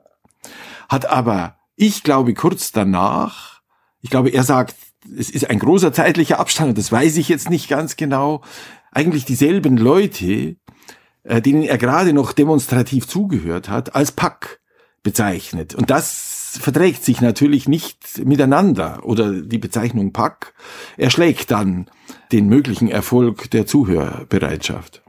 Auf jeden Fall gilt, dass wenn man die Wähler, die einen nicht mehr wählen, beleidigt, man sie dadurch nicht zurückgewinnt. Also deshalb rate ich sehr davon ab, den Parteien, die besonders von diesem Verlust äh, gefährdet sind, nicht in sich zu gehen, sondern stattdessen solche äh, pauschalen und abwertenden äh, Etikettierungen von sich zu geben. Ja, es ist eigentlich verrückt, wie, wie ähnlich das ist mit dem amerikanischen. Ne? Da kommt Clinton und sagt, das sind die Deplorables und wundert sich dann, ja. dass es nach hinten losgeht. Und hier sagt Gabriel Pack und wundert sich dann auch, äh, wie was? Ja. Jetzt kommt der Moderator und wirft wahrscheinlich ein bisschen demonstrativ Joas vor. Ja, sind Sie damit nicht eine Art AfD-Legitimierer? Ja, Warum, warum, warum sollten dem, warum sollte die, den Bürgern zugehört werden? Und ich finde das jetzt die stärkste Stelle von ihm. Wer allerdings sich in der Richtung äußert, wie Sie sich gerade geäußert haben, der muss sich oft dem Vorwurf stellen, er würde dann diejenigen legitimieren, die sich nach rechts bewegen. Ja, ich meine, Sie, sind, Sie ein, sind Sie ein Trump- und AfD-Legitimierer? Also ich bin schon mal ganz sicher kein Anhänger von beiden, aber ich erlaube mir die geistige Freiheit, zuzuhören, was an Forderungen geäußert wird und nicht, weil sie von jemandem bestimmten geäußert werden, diese Forderungen als unbegründet zurückzuweisen. Und jetzt muss man natürlich ganz genau über die einzelnen Politikfelder reden. Ich glaube aber tatsächlich, dass es auf dem Gebiet der Migrationspolitik auch gute Gründe gegen eine übermäßige Liberalisierung gibt. Ich glaube, dass es gute Gründe für die Kritik an der Euro-Rettungspolitik der Bundesregierung gibt. Ich glaube, dass es in den USA tatsächliche, echte, schlimme Arbeitsplatzverluste durch das Freihandelsabkommen mit Mexiko gegeben hat. Und ich stehe nicht unter dem Zwang, einer Hyperloyalität zu einer politischen Partei derart, dass ich grundsätzlich das, was von der anderen Seite kommt, für abwegig erklären muss. Ihre Argumentation geht ja ganz stark in die Richtung, dass Sie unbedingt vermieden wissen wollen, dass die demokratische Mitte weiter zerfranst. Das meine ich zumindest heraushören zu können. Was muss getan werden, damit die gesellschaftliche Stimmung nicht noch weiter ja eskaliert, sich hysterisiert etc. Ich weiß nicht, wie ich und ich weiß schon gar nicht, wie ich mit meinen schwachen Kräften das ändern soll. Ich stimme zu, dass die Diskussionen in Deutschland speziell über Migration und Flüchtlinge und so weiter, also in einer Weise ausgetragen wurden, wie ich es, glaube ich, seit Jahrzehnten nicht erlebt habe. Peter Schneider hat, der Schriftsteller, hat irgendwann geschrieben, es erinnere ihn an den deutschen Herbst. Also die Zeit, in der wirklich in Deutschland deutscher linksradikaler Terrorismus das bestimmende Problem war und in der jeder der auch nur den Ansatz eines Verständnisses für die Motive dieser Terroristen geäußert hat, in die Ecke des Terrorismus selber gestellt worden ist. Da war eine solche Hysterisierung und ich finde es immer gut, sich daran zu erinnern, dass bestimmte Sachen, die gegenwärtig ablaufen, nicht vollkommen neu und noch nie da gewesen sind. Ja, dass es dieses zurzeit gibt, dass auch oder jetzt vielleicht zurzeit etwas weniger, aber in den letzten Monaten des Jahres 2015 vor allem gegeben hat, dem stimme ich als Beschreibung zu. Ehrlich gesagt glaube ich, aber es hilft eben gerade daraus heraus nur diese Bereitschaft zu sagen, hören wir den Einwänden, den Protestrufen aufmerksam zu und nicht, die haben eine Tönung, die uns missfällt und deshalb bringen wir sie zum Schweigen. Das verstärkt die Entfremdung zwischen einem beträchtlichen Teil der Bevölkerung und quasi dem gesamten deutschen Parlament beispielsweise. Das kann und wird in einer Demokratie nicht gut gehen. Die Frage ist dann nur, wo entstehen neue Kanäle für die Äußerung der Missstimmung in beträchtlichen Teilen der Bevölkerung. Ja. Und das selbst in Fragen der Migration. Ups, sorry. Hm. Also ich äh, stimme dem allen zu. Äh, die SPD wird es besonders schwer haben, weil es am Ende, das wage ich jetzt als Prognose, diese Frage, wie viel Prozente bekommt die AfD, wird nicht so sehr an dem, wie sehr wirtschaftlich abgehängt sind die Wähler, sondern das wird diese Identitätsfrage sein. Und deswegen hat Merkel bisher immer den richtigen Hinweis gemacht, zeigt doch mal euer Selbstvertrauen, ne? Also geht doch auf den Weihnachtsmarkt und singt doch deutsche Weihnachtslieder, aber das macht ihr ja gar nicht, sondern ihr lauft einfach nur draußen rum und sagt, äh, unsere Identität geht verloren. Und ich glaube, Merkel ist da auf dem richtigen Trip, wenn sie jetzt ihr Versprechen einlöst und den Wahlkampf tatsächlich anders gestaltet als die bisherigen, wo sie nur geschwiegen hat, außer bei dem ersten, mm, dann wird sie da viel mehr äh, rausholen als die SPD, die jetzt irgendwie auf diesem Trip, ja, das sind die Abgehängten, da müssen wir jetzt, die müssen wir jetzt so umsorgen oder sowas, ja. Also die mit so einem paternalistischen Ansatz da irgendwie kommt. Weil es. Ja, und darum, darum, darum sind Gabriel und auch Schulz eigentlich die falschen Kandidaten. Ja, absolut. Um, um quasi die AfD äh, auf Abstand zu halten, weil gerade Gabriel und Schulz sind ja Lautsprecher und die Ja. werden da, wie Ja. ich sie kenne, äh, natürlich voll reinboxen und genau das Gegenteil tun, was Joas jetzt gerade ähm, ihnen und also speziell der SPD äh, geraten hat. Ja. Und Ja, man darf das auch nicht übersehen, was Trump, da muss man wirklich von Trump lernen, wenn man SPD ist. Man muss sich mit seinem Publikum, das noch zu gewinnen ist, schon vorher verbrüdern. Auf der Bühne stehen und sagen, eure Fragen sind meine Fragen, ich nehme sie alle ernst. Ich habe vielleicht nicht die besten Antworten, aber ich würde mich darum kümmern, wenn ihr mich dazu beauftragt. Ja, also diese Verbrüderung braucht man, so wie Trump das von Anfang an auf der Bühne gemacht hat. Aber das, das können, also das können beide nicht. Martin Schulz ist viel zu elitär, da kommt er aus Europa eingeflogen, ja, wie, wie so Mozart aus dem Himmel kommt er nach unten, um uns zu beglücken. Und das ist genau die falsche Herangehensweise. Und Gabriel hat einfach, der hat sein Pulver verschossen jetzt, ja. Also der kann jetzt nicht wie so ein Phönix aus der Asche irgendwie, ich erfinde mich jetzt neu als Politiker oder so, das geht in Amerika zugegebenermaßen besser, weil die Parteizugehörigkeit einfach so schwach ist. Aber mit Gabriel und Schulz, ich sehe da auch ein großes, großes Desaster auf uns zukommen, weil es nicht nur die Schwäche der SPD ist, sondern dann auch die Stärke der AfD. Ja, wir wollen ja jetzt ja auch kein Horse Race machen, aber im Prinzip wechselt Schulz jetzt von einem Elfenbeinturm in den nächsten. Ja. Und da, da fände ich, also hier Stefan Weil, der war ja jetzt auch bei Jung und Naiv, das, was wir nochmal durchsprechen werden, aber der Weil wäre eigentlich so ein Kandidat, der das, der das hin, hinbekommen könnte. Ja. Der, ich meine, wir werden, wir werden das besprechen. Er hat einen Ansatz, wie man mit den Menschen redet. Und er sagt quasi das, was Joas jetzt gesagt hat. Ja. Aber das besprechen wir dann nächstes Mal. Ja, also Martin Schulz, ich will noch ein was sagen. Wenn Martin Schulz jetzt aus Europa käme und sagen würde, ich werde nicht Außenminister, ich bin auch nicht im Bundestag, sondern ich bin einfach nur euer sozialdemokratischer Kandidat und ich fahre nur zu euch und mache nur Termine mit euch und rede nur mit euch, lass mich dabei auch immer filmen, damit das dann alles gut transportiert wird, dann würde es vielleicht klappen. Ja? Also wenn er sozusagen als, ich habe ganz Europa gesehen und jetzt helfe ich euch. Aber wenn er hier kommt als, ach ja, im Übrigen, ich bin jetzt der neue Außenminister und äh, möchte dann auch Kanzler werden, ja, das ist genau der falsche Herangehensweise. Also genau konträr falsch, finde ich irgendwie. Ich meine, Schulz sollte sie aussuchen. Entweder will er Außenminister sein oder Kanzlerkandidat, weil die beiden Ämter, Ja. das, das widerspricht sich ja, Ja. fast schon. Also Ja, als, genau. als Außenminister muss er diplomatisch sein Ja. und äh, seine diplomatischen Vorzüge Ja. verkaufen und dann im, im Wahlkampf will er auf die Pauke hauen. Ja? Ja. Ja, es zeigt den Wählern vor allen Dingen, dass er einfach nur geil ist, irgendeinen Posten wieder zu Ja. Ja. Ja, wenn er Kanzlerkandidat ihm und, egal ist, welcher. ja, wenn er Dann Kanzlerkandidat und dass gar kein Außenminister wird, dann 22 Prozent Steinbrücks Ergebnis. Nö, noch weniger. Oder also noch dann, weniger. Dann kann, ich, dann, kann ich, dann, kann ich mir, dann kann ich mir wirklich vorstellen, dass die AfD die SPD Ja. bundesweit überholt. Ja, das steht dann wirklich in, zur Gefahr. Äh, zum Schluss nochmal zwei ganz kleine Themen, die ich interessant fand. Es ging am Ende auch natürlich um die Kirche, die Rolle der Kirche und das, ganze Gespräch ist ganz gut und ich fand mal diese Passage ganz lustig, weil er ein bisschen aufzeigt, wie ähm, dass die Kirchen in den jeweiligen Ländern die Regierungslinien immer unterstützen. Und das Mhm. ist äh, am, am besten zu äh, verdeutlichen an Deutschland und Polen. Also in Deutschland äh, unterstützen die Kirchen die in Anführungsstrichen flüchtlingsfreundliche Politik der Bundesregierung und äh, von Angela Merkel. Und in Polen, wo die, die Polen das also Anti-Flüchtlinge, Anti-Flüchtlinge sind und keine Flüchtlinge ins Land lassen, unterstützt die Kirche das auch. Wie passt das zusammen? Migrationspolitik in Europa, in anderen Ländern als Deutschland, Und auch in anderen Kirchen. ja, die Kirchen oft durchaus die jeweilige Regierungslinie unterstützen.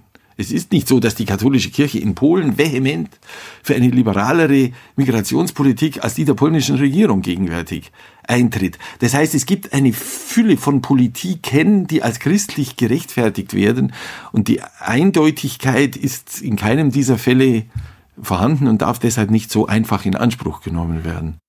Fand ich interessant. Und dann am Ende ging es nochmal darum, macht Angela Merkel eigentlich als CDU-Vorsitzende eine christliche Politik? Äh, Tyler, was würdest du sagen? Stimmt, Jetzt müsste ich mir das Lachen verkneifen. Ja, achso. hm. Bei Stefan kann ich mir die Antwort denken. Hören wir mal rein. Ob Angela Merkels Flüchtlingspolitik aus christlichen Werten, Werten heraus lebt und von ihnen motiviert wird, wage ich zu bezweifeln. Schließlich hat sie auf diesem Gebiet einen Zickzackkurs äh, hinter sich, hat groß öffentlich erklärt, wie sehr Multikulti gescheitert sei. Also bei ihr sehe ich generell nicht nur in diesem Politikfeld den Zusammenhang zwischen Werten und politischen Entscheidungen nicht als so eindeutig gegeben an.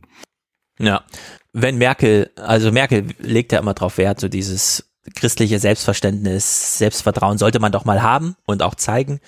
Wenn sie das wirklich leben würde, wäre sie aber auch die Einzige auf dieser Bundesebene und so. Da ist wirklich niemand, der irgendwie noch christlich Werte getragen ist. Das ist das Ding. Und, und es wird auch immer nur selektiv angewendet. Also wenn, wenn es in den Kram passt, Ja. dann, dann holt man die christlichen Werte raus. Aber wenn zum Beispiel irgendwie um Wohnungspolitik geht, ne, wo auch in der Bibel drin steht, äh, jedem Unbehausten eine, eine Unterkunft geben, dann wird das zwar so propagiert, ja, ja, also die, Ja.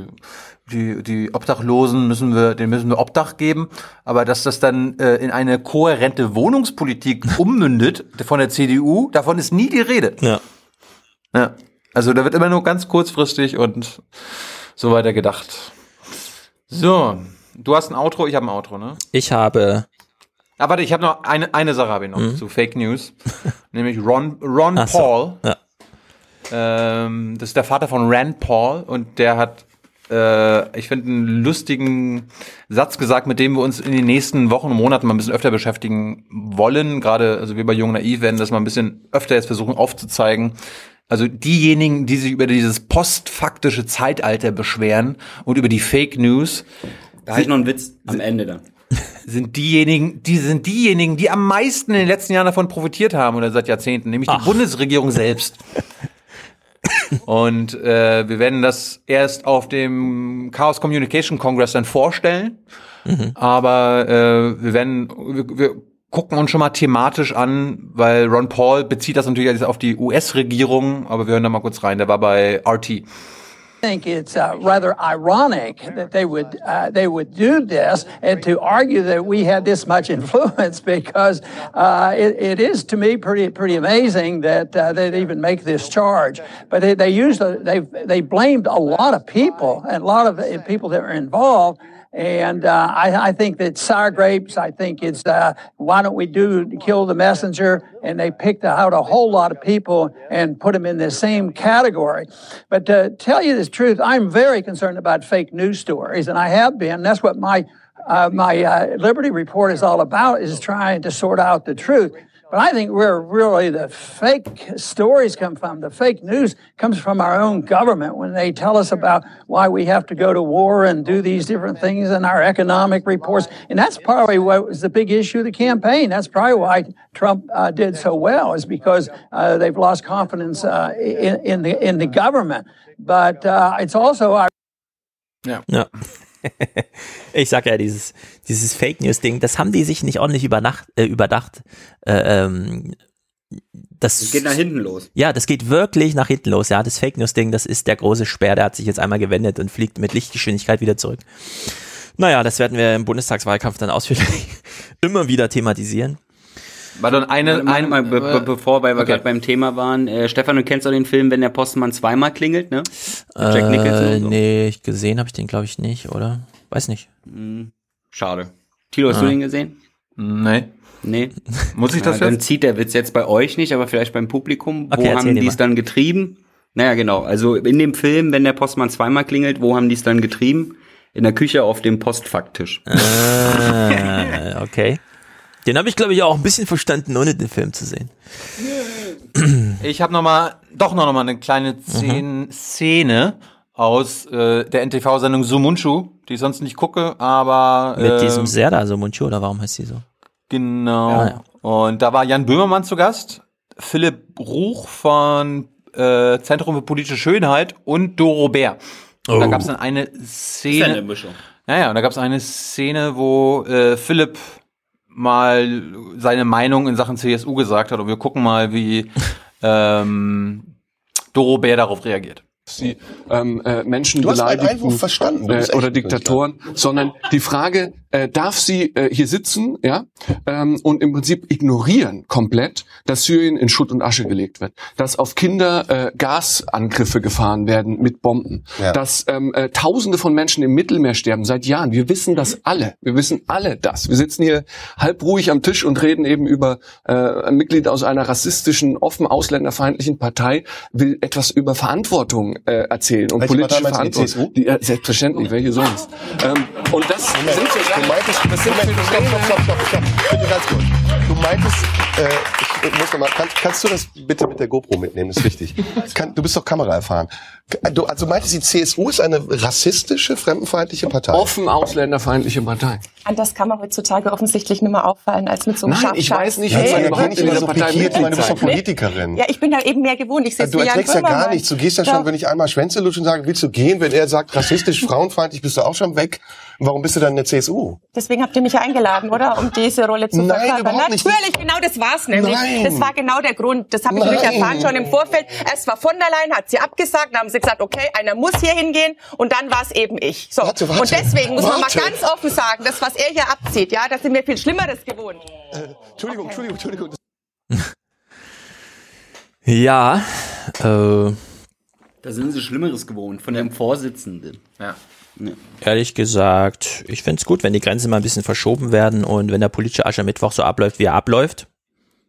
Warum ist es keine offen rassistische Partei, ja? Das Beste fand ich eigentlich eher, äh, wie Doro Bär einfach mal so hinter die Kulissen blicken lässt. Ja, also darum wurde ich ja eingeladen. Ich habe, sie weiß selber, warum sie immer oder warum wer we, warum eingeladen wird und jetzt einfach nur so.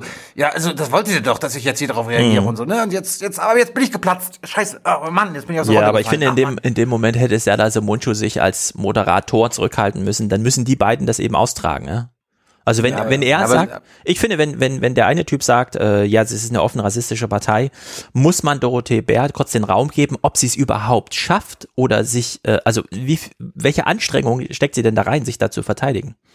Ja, Ja, anstatt immer so nämlich auch Konfrontation und dann noch, noch, noch, noch und so. grad.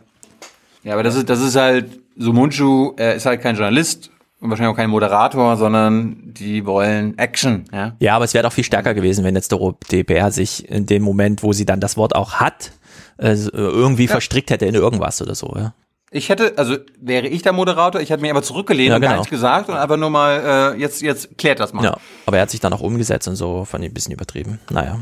Aber ich finde es gut, dass sowas mal in Sendungen auch offen angesprochen wird, ja. Zumindest als Meinung. Ja. Naja, gut, also. Darf ich jetzt mein, ich habe mein Outro Ja, so, anmoderieren? du- Ja, okay. Also, also Outro Nummer eins ist Donald Trump, der 25 Jahre lang bei David Letterman vorstellig wurde, und zwar wahrscheinlich jedes Jahr.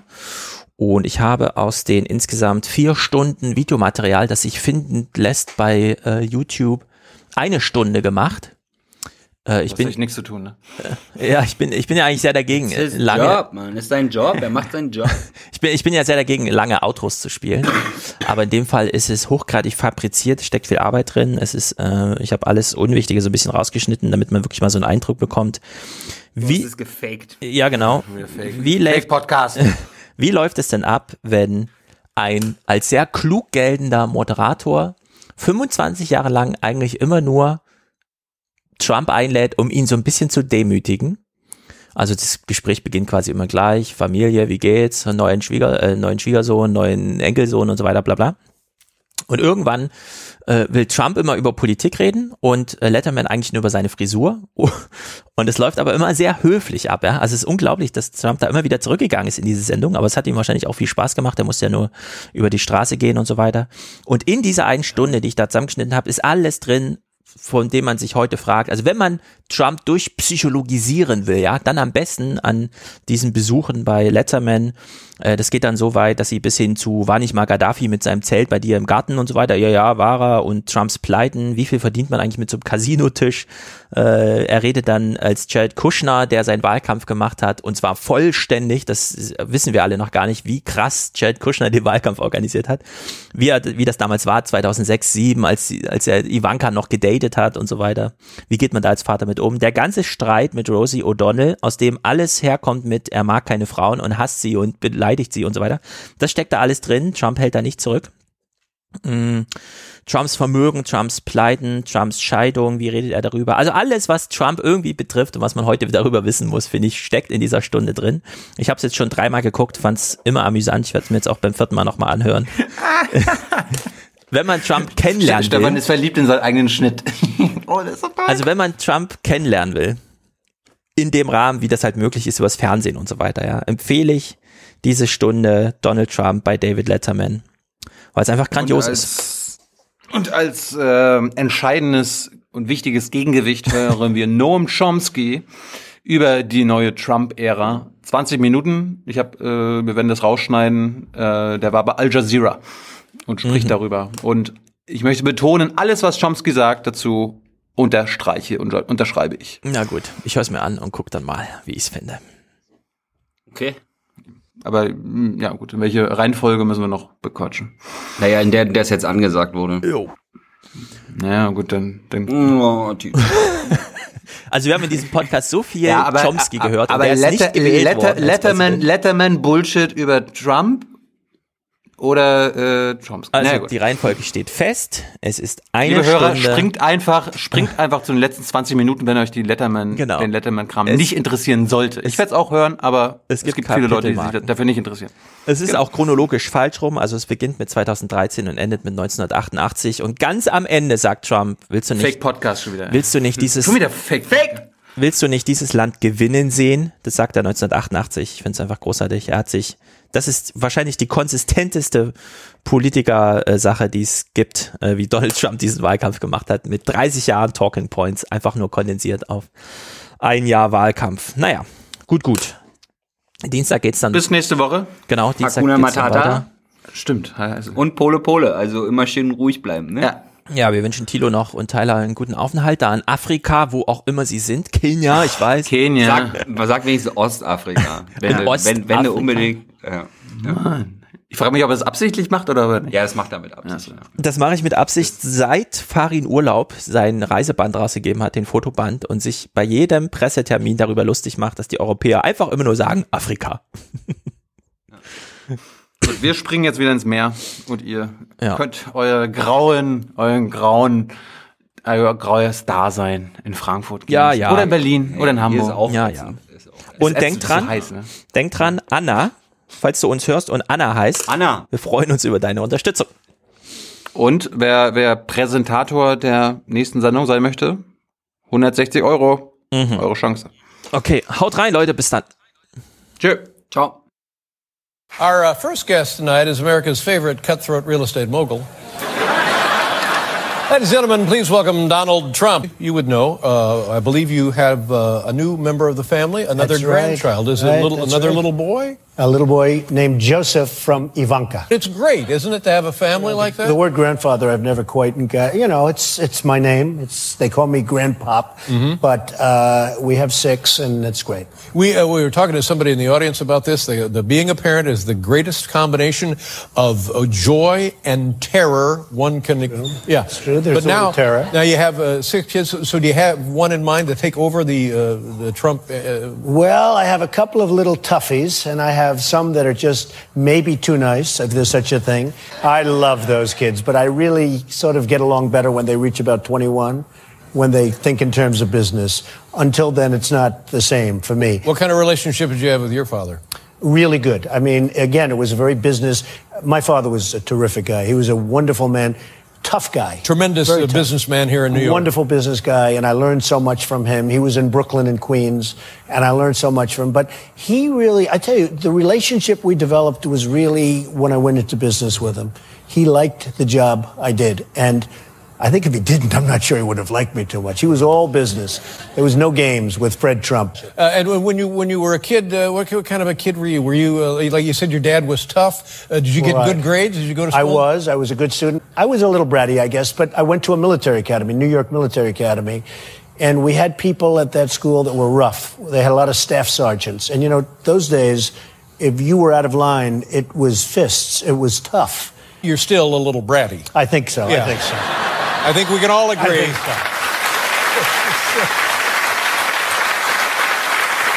You know, it's interesting. You're born, David, and you too, you're born a certain way. And does it really change that much from the Mhm. time you're very young? Well, the, the hardest thing to change is human behavior, for God's so. sakes. But you got to keep so. trying. We try. I, I mean, if you're not a perfect person, and, and nobody is, you got to keep trying. We If try. you, Oh. you can't give up the fight to be a better person. I try so hard. yeah. Now, uh, I know.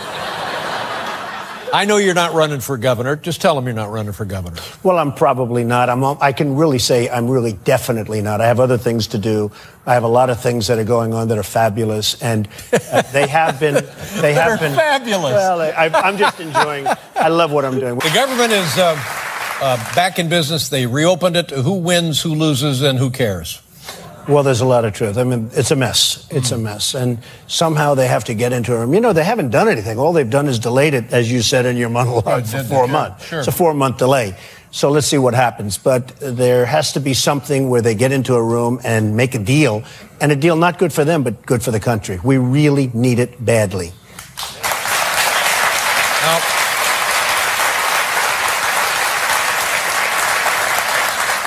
Here, let me try and uh, uh, draw an analogy to this. Let's just say that you have a, uh, a gas uh, furnace in your basement and there's a, a horrible gas leak. And you go down there and you say, oh my God, they're- we're leaking gas by the, the cubic yard. Uh, isn't the first thing you do if you know you got a gas leak in your basement, you stop smoking? I mean, isn't that the first thing? Well, that's good. So, so the, the world economy collapses uh, about three years ago, and, and, and now they're deciding we're going to shut down the United States government. Uh, just, just, just when we've been, uh, we're at our most robust point in the history of the economy of the United States. Why, when things are so fragile, don't they say, "Ooh, we better not monkey around now"? Well, you know, people have been discussing this with me for a while, and one of the things I say, you have to really like people to make the right kind of. You have to get along with them at least, or respect them. And if you look at the Republicans and the Democrats, the president and others, they all hate each other. They really do. They don't like each other. They don't respect each other. Uh, they're not into each other at all, and it's very, very tough. You know, in the old days when you had Ronald Reagan, you had Tip O'Neill, you had all these guys. Well, they were on opposite sides. It's so interesting Yeah. because they really liked each other. Sure, they got were along. opposites, totally opposite. They had a common purpose that they seemed to be working toward. Now, could And again, I don't understand how the government works. Could the president at some point have said uh, to the Democrats and to the Republicans, screw both of you, here's what's going to happen, uh, impeach me, and just gone ahead and forced through legislation that, that would have made this not happen? Well, well, they say legally no, but a lot of people thought, I sort of thought he might do that because at one point it looked like, you know, was anything ever going to happen? So there are those that say the scholars are saying, no, he doesn't have the right to do that. Mm-hmm. He doesn't have a legal right to do that. You know, you could also say, well, you'll find out in about three years. But in the meantime, it's done. Yeah. But it's a mess in Washington and throughout the world because I do business all over the world. I'm building all over the world and doing jobs all over the world. We really are being laughed at and scoffed at throughout the world. They just, they're not respecting our country the way they used to. And they look back and they see this bedlam in Washington, and that's not a good thing. Now you say when you say being laughed at and uh, scoffed at, is this personally for you more than ever, or is this as the country? Yeah. well, always for me. Always, Always for you, Always. sure.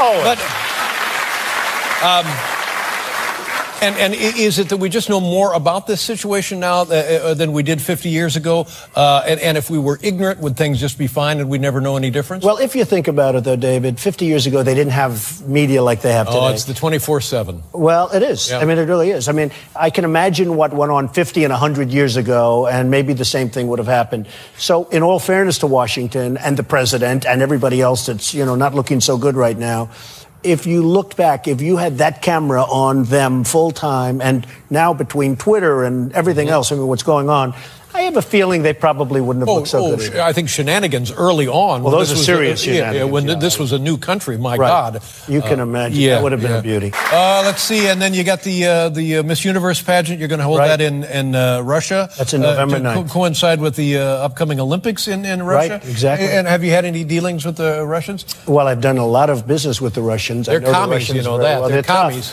They're smart and they're tough, and they're not looking so dumb right now, are they? Well, it's? Vladimir Putin. Have you ever met the guy? a tough guy. I met him once.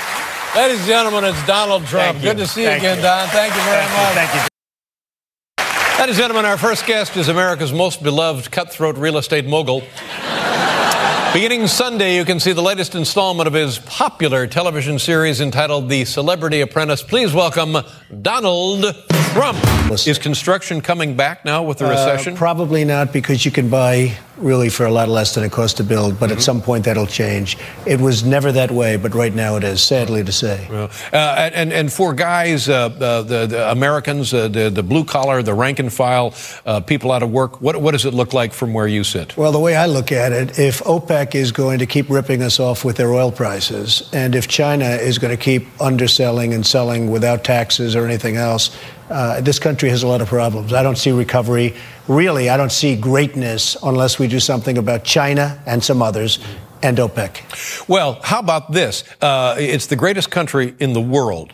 Uh, unquestionably, the greatest country in the world, the United States. And yet, in 10 years, if it keeps going at this pace, in 10 years, China will surpass us. Well, And that's, that's, what I'm pretty about pathetic. to say. But uh, so, don't you think that we ought to uh, straighten out the world's finances, being the greatest country? We ought to st- st- st- straighten out uh, the environment. We ought to lead the way in uh, fixing the environment, and we ought to lead the way in the world in healthcare. Then we truly would be the greatest country in the world. Well, I think we're trying to do some of those things, but we're really we, we have some pretty big obstacles, Mm-hmm. David. We have some pretty big obstacles, and you know, part of the obstacles when fuel goes to eighty dollars a barrel and ninety dollars a barrel and hundred dollars a barrel, and nobody's using fuel, the oil. Mm-hmm. Uh, you say, what's going on? It's- You know, it's interesting.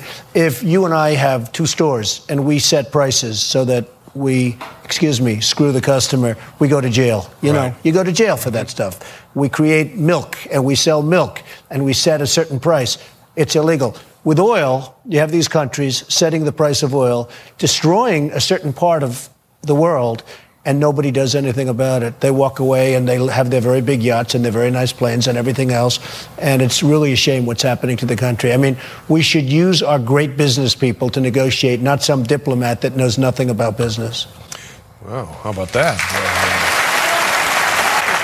And I know you've told me in the past that you use uh, your great negotiating skills to get a g- great deal f- with your barber. But that's a different barber. story. And I failed every time. I Uh, but now, what, ab- what about what about this? Are you investing anything in uh, uh, green energy, in, in solar, in wind, in uh, uh, geothermal, any of that? Well, I am. And, you know, this country, interestingly, if we went nuclear, if we, in terms of energy, if we used our coal resources. We have enough coal to take care of our energy needs for 300 years. And we can clean it, we can scrub it, we can do lots of different things, but we have tremendous energy in this country. We just don't use it. And it's sort of a shame. But wind power is good. I don't like, you know, when you have a beautiful area of this country and then you see these windmills all over the place, not only visually unattractive, but they make a lot of noise. You know, they make the noise, and people are saying, oh my God. A lot of people that thought wind was great, they're now saying, we have to live with these things for the rest of our lives. Well, I'd So- rather see the it's a little bit windmills than the choking clouds of coal smoke. Well, that's possibly true. But they can actually they they Well, they do have actually they do have new clean coal Uh, clean. I've been told by people who know that clean coal doesn't exist. Oh, really? Uh, Yeah, that your buddies at GE are shoving that down everybody's throat.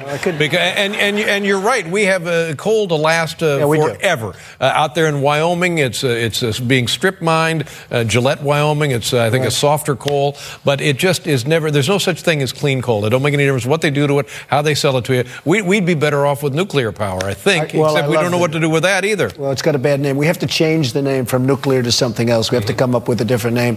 Coal's interesting because China is now fueling itself on coal. Oh, yeah. Not They that keep- that makes it right. No, but they, China they, is they're fueling building them in, in the itself. Yeah. multiples uh, weekly. Like I mean, beyond anything that Yeah, it's seen. just I don't know. Where do you begin, for God's sakes? We've got a long way to go. Yeah, we do have a long way to go. We have a long way to go. Let's talk about the the, the beauty pageants. Now, now, is it me? a much more pleasant Yeah. subject. Is it? Uh, where, where are they selling neon ties? Seriously. Now, custom made. No, not really. Uh, now, so you own the Miss Universe and the Miss uh, USA. You Miss USA pageants, Miss America as well. Well, I might get them. You know, we're on network television. NBC, your favorite network, just renewed it for three more years. Mm-hmm. Oh. And Miss America doesn't have right now a network. Yeah. So I don't know if that's a good thing or a bad thing, but. Now you've revitalized the beauty pageants. Yeah, I think I've done a good job Made with them more interesting to the home viewers. And what was the key to that? What was the one thing that you needed to fix? Well, Miss America made the bathing suits one piece very large, and you weren't allowed to wear shoes. Mm-hmm. What I did is I made the heels higher and the bathing suits smaller, and it was amazing. It was amazing what happened to the ratings. The ratings became very, very good. Yeah, I'm telling you, ladies and gentlemen, with this kind of genius, we have nothing to worry about. Everything is going to be fine. Uh, and then, but what about Miss California? Was it two years ago or last year? What was her name? Last year. Last year. Carrie Prejean. Yeah. Now, what happened there? Something went nuts, right? Well, she had a problem with lots of different things, and ultimately, uh, a question was asked by a friend of yours, Perez Hilton, and he talked about um, gay marriage. Oh, that's right. Yes. Gay marriage, and it was uh, should you know two people that happened to be of the same sex marriage. She said no, and it was an international scandal. Now the president said no, and nobody cared. When she said no, it became an international scandal. Now the reason was she's very beautiful if she weren't very beautiful, I think probably a lot of people wouldn't have cared. But it really did. It became a very big scandal, but ultimately it all worked out. And and who is the current uh, Miss USA now? Well, we have a Miss USA from who the hell knows where she's from. and and we You know, that could be. I've done the show so much. That could be the toughest question he's ever asked me, Yeah. actually. And the other, uh, Miss, we have Miss Venezuela, who's absolutely beautiful, as the Miss Universe, who's really great. And is there still a Miss World beauty uh, pageant? There is, but they just don't do well, and I'm very happy about that. Yeah. There, there is, there is a Miss World, but I don't know. I think it's fading fast. But uh, I mean, shouldn't the, the people who compete for Miss USA and compete for Miss uh, uh, uh, what is it, Universe? Universe. Oh no, it should be they compete, then they move on to Miss World, then they move on to Miss Universe. No, actually, I mean, they like to move to Miss Universe, and from there, you know, the universe is better than the world, right? well, it's A universe bigger. is I don't you know, know. a lot bigger. Yeah, yeah. So, I think I like the name. If I had a choice of world or universe, I'd take universe. But I'm, I'm talking about a series of competitions, Yeah. like a like a, uh well, bracket. there is a Miss, and there's a Miss America pageant too. But you know, actually, they're doing fine, but they don't have a television network right now. Yeah. Maybe we should buy it. Let's buy it together. Well, you know, I just don't have that kind of dough. I remember when uh, they had the big uh, General Assembly, uh, the kickoff, and Muammar Gaddafi shows up, and he he, get, he wants to live in. He's from Libya, and he wants to live in somebody's house in New Jersey, and they said, "No, you're not to camp. Oh, you want to live in their backyard." It's true. And then the next thing we heard, he was in a tent in your backyard. Now, did that happen or not? This is September. Well, it actually did happen. I wasn't exactly sure what was going on. I saw this huge tent being built, and I Mhm. was told that there's this, and this was a seriously big tent. So uh, he uh, he did uh, he did spend a little time there. Yes. Yeah, but no, no, no, no what? um, hmm, uh, hmm. that's weird that, they, that he would just uh, rent your property and put a tent up. Well, without you- actually, nobody knew what was going on. We rented the property to a Middle Eastern group, Hmm.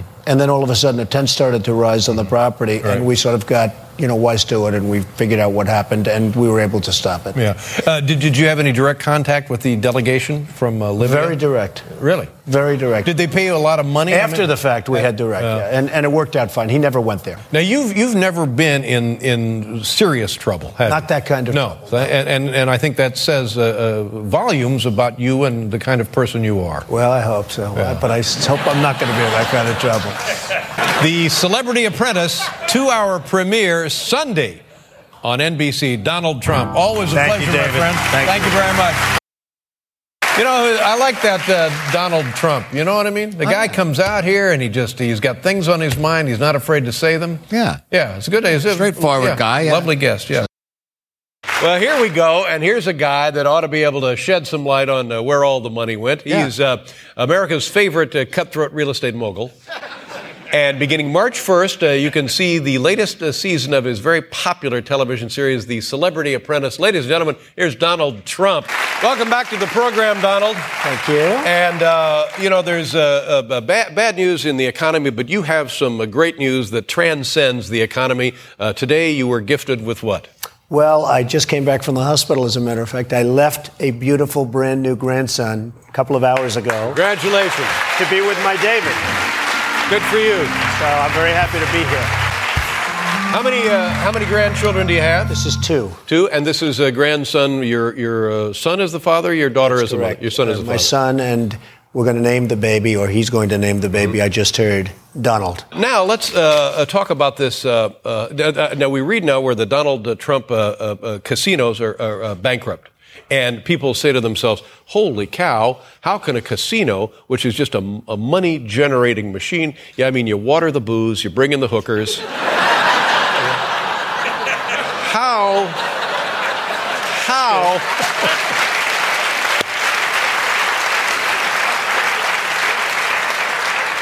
Take us through that scenario Well, actually, you have to look at the industry, and the industry is a total disaster. in terms of gambling. Yeah, Yeah. the actually the uh, gaming industry, as we call it, has. I mean, everybody's going bust. Everybody. It's like incredible.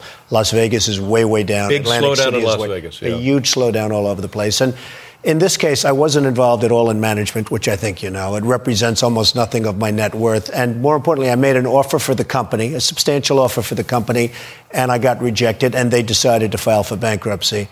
And frankly, that's what General Motors should be doing instead of asking for money. They should go into bankruptcy. The industry is really in big trouble. So, despite what you say about the business and the hookers and everything else, it's really a pretty tough thing. Yeah, it's sad. But much more, much more disconcerting. Every time he introduces me, he says, "I wear a hairpiece." Will you please explain? You're only kidding. Could No, you explain no, that? I never. I never. Could you? Or at wait least you say that All thing right. on top of All your right, head. Okay, all right. I know, I know it's not a hairpiece, but I have no idea what it is.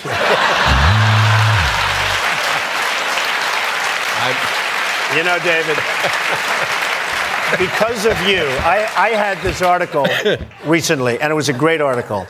It said all sorts of great things about me. And it started off, however, by saying his hairpiece is terrible. no, it's not. I'm, I mean, I'm sitting here and looking I think they may get that. No. And it's just, got- now I can't even send that article to anybody because of that sentence. So it's I mean, uh, sitting up close to it, it. Uh,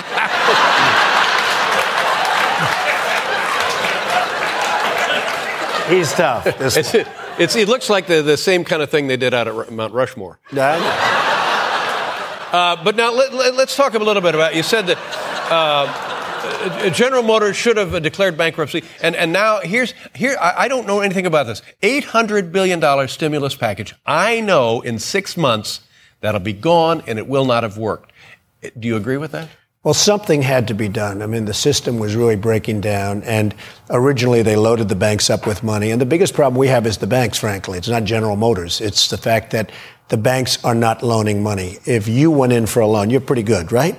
If you went in for a loan, David, you wouldn't get it. If anybody goes in for a loan, no matter who it is, no matter how strong you are, if I want to build a project and I want to go in with a great, you know, wonderful project that works in every way, put up money, do everything, they won't finance it. The banks are not putting out the trillions of dollars that the government has given, and that's just absolutely killing the economy. And, and, and, and earlier, the the banks putting out way too much money and giving gi- gi- giving loans to people who didn't qualify for loans, and then selling the debt. Was that part Yeah, of the including problem? me. I mean, I'd go in and say, I want $400 million to build a project, and they say, Would you take six? We're not going to give you four. Would you take six? And then they got a commission on the amount of money. They didn't see if the loan was any good. They'd take commissions early on. The day the deal was done, they were all splitting up commissions. Uh, so if the loan was good, that's fine, but many of those loans weren't good that people did. So, so, so now they, the pendulum has swung completely. It's totally swung, and they don't lend money, and the government is giving them money, and they're cleaning up their balance sheets, and they're going out and buying banks in China and lots of other places. They're spending the money on a lot of things, but they're not spending it on jobs, and that's the biggest problem we have. And, and in terms of comparison uh, to the situation in, in 1930 uh, when FDR had to put things back together, uh, he, in fact, uh, nationalized uh, the banks. Is that correct? Well, I think we have the same situation, other than what they didn't do then with Hoover, is they didn't put money into the banks, and the banks all went bad, and you had the bread lines, you had all sorts of Right, problems. right. And frankly, we would be in the same way. I was on your show two years ago. I said we're going into a depression. And a lot of people gave me credit for that. I mean, I really said you're going into a depression because I saw what the banks were doing. The one thing is the government came in and intelligently put money into the banks so that if you have your money in CDs or whatever in the banks, you're not going to lose your money at least. But I think they're going to nationalize the banks. The banks have, with all of the money that's been put in, they generally speaking have very little net worth. And, you know, the loans today are so complicated. In the old days, you'd go to your bank, he'd put a loan on your house, and he'd have the loan, and you'd work it out with your mm-hmm. banker. Today, they take 7,000 mortgages in Phoenix, Arizona, and other places, bundle them. They call them bundle. They bundle them up, and then they sell it to every. I mean, the good thing is they sold it all over the world. Okay? And there are a lot of unhappy bankers all over the world. I mean, you look at what's happening. So it's a very You complicated know, I think process. I expressed this once before. I, I'm so naive, but I always thought that you were in partnership with your bank when you applied for a mortgage because they weren't going to let you get in over your head. Because if, if you bellied up on your mortgage, then it was going to be bad business for them. So that was kind of your backstop. They would they would certify that yes, you're good for this mortgage, and then they were your partner. But that they were now just exploiting people. That was in the good old days. And in fact, you have still a lot of those banks. You look at some of the mid level banks where I just bought something in Colts Neck, New Jersey, a wonderful project. I dealt with one bank. Now, if you want to buy something, generally speaking, you're dealing with 32 banks, 47 banks. They go out, they make a loan, then they syndicate it all over the world. So you're dealing with all these banks, banks that you never heard of, some institutions which aren't even banks, and it's a mess. And it's going to take years to recover. And, and you- you're calling this a depression now. Other people say it's a recession. You think it's actually gone to a Well, I think it's getting worse. And, you know, we're up to almost 8% unemployment. Now, look, the Great Depression was 25% unemployment. But if they didn't stuff the money, now, at a certain point, this country runs out of money. You know, it's really nothing but a very, very large corporation, the largest of all. But it doesn't have infinite money. So the way they're spending it, it's pretty sad. I mean, they have. You take AIG. AIG has 140 billion dollars put into one company, an insurance company. They would have been better off letting it go. But when you think of it, 140 billion dollars is put into it. It's one company, and nobody even talks about it. But to me, that's the worst abuse of all. Now, now uh, in, a, in a practical sense, you have a brand new uh, uh, baby grandson. Uh, what do you think the future for? Let, let's just say that he wasn't part of the Trump family. Let's just say he was part of the uh, the Schlump family. Uh, what what kind of future uh, can can we expect for that kid now when when he's uh, you know 21, uh, 31, 41 on up? Well, on the assumption that nuclear weapons aren't going to be Oh, shot all over the place, which is the big assumption, which is to me a very big assumption, actually. Uh, on the assumption that we don't have, you know, the next war is going to be the Lollapalooza because the kind of weaponry that you have today, you didn't have in the 2nd world, the first world, as bad as they were. Uh, I would say that you're going to be paying more taxes. You're going to be bailing out what we've done, and it's going to be a very serious problem. Now, if the country really gets going, it really gets competitive, it does a great job against other countries, I think that's great. But it could be very difficult for your son and for my son and for my grandson. Yeah, they could always live in your hair. They can. That's true. Took the words right out of my mouth. Uh, the, the new Celebrity Apprentice begins uh, March 1st. Uh, congratulations, Grandpa. Oh, nice you to have you here. Thank you. Donald Trump, ladies and gentlemen. Our first guest uh, may be America's favorite uh, cutthroat real estate mogul. His popular television series, uh, now entitled The Celebrity Apprentice, uh, recently began its seventh season. Ladies and gentlemen, here he is, Donald Trump. How's your family doing? My family is doing very well. In fact, they're with a very good friend of yours in Palm Beach. Is that uh, Regis never Philbin? Regis Yeah, good for you. And you, you just had a grandchild, is that right? Another? I just had a grandchild. Yeah. I said, you just had a grandchild. what are we going to do? That's great. How many how many grandkids do you have? One. This is your first. Now, how many how many children do you have? I have five children and one grandchild. Now, let me tell you something. You know who was on uh, the show, I don't know, not so long ago? Everything seems weird because we've been off the air for uh, two months, and I really appreciate you coming on here. A little while. Uh, your, your daughter, uh, Ivanka, Right. is that her name? Yeah, she's, that's her Oh, name. And what she's now? on The Apprentice. Yeah, That's great. she's a lovely woman. It's true. And striking, stunningly beautiful, and uh, uh, highly bright, smart, charismatic, funny. Yeah. Thank you. I'm, I'm waiting for this punchline. It's No, no. be a killer. But is, is she is she uh, engaged? Is she does she have a boyfriend? No, no, she has a boyfriend, but she's not engaged. Mhm. What's the deal on the boyfriend? Well, I think he's a very nice guy, but I better not get involved. Right. I'll get myself into big trouble. What? Let me ask you this, and you're a man accustomed to doing business and making deals. What would it take to make him go away? Well, I hear he's a very rich boyfriend, so more than most. I see. But I think he's a nice guy. I'll let you know in about a year. Okay. Uh, and and, and uh, what about this writer's strike? How do you deal with strikes? Have you ever been had a project crippled by a strike? Well, I have many times, and frankly, your strikers are very nice people. Yes. They don't burn Ladies down buildings. yes. They don't kill people. They're really relatively nice compared to what I have to go through. Right, right. I think they're behaving very nicely. Yeah, there's uh, labor actions. Now, uh, characterize for me now, uh, first, your relationship with organized labor these days, and, and the role that organized labor plays in our society today uh, versus 50 years ago. Well, I think today I'm doing very well, meaning today. That Mhm. doesn't mean last week, but Sure. today I'm doing very well with organized labor. But I've had my disputes, and we've had some beauties. And 50 years ago it was a lot tougher. Those were really strikes. Those were riots. That's right. And they were tough. And guns came out, and clubs came out. And I haven't seen the writers yet with the guns or the clubs. Right. You think that'll happen? Uh, well, you never know. But uh, uh, uh, the, the, the purpose for a union now is to take care of those who are unable to take care of themselves, generally in, in, the, in the workforce, in terms of salary and negotiating benefits and such as that, right? Well, I think they're able to take care of themselves, but it's it's really for the purpose of making it a little bit better than they would get if they stood singly or alone. Could I ask you a personal question? Yes. What'd you pay for that tie? Donald J. Trump tie at Macy's. Do you like it? Wait a minute, you have your own line of ties? I do, actually. Oh, for the love of God! Look at this.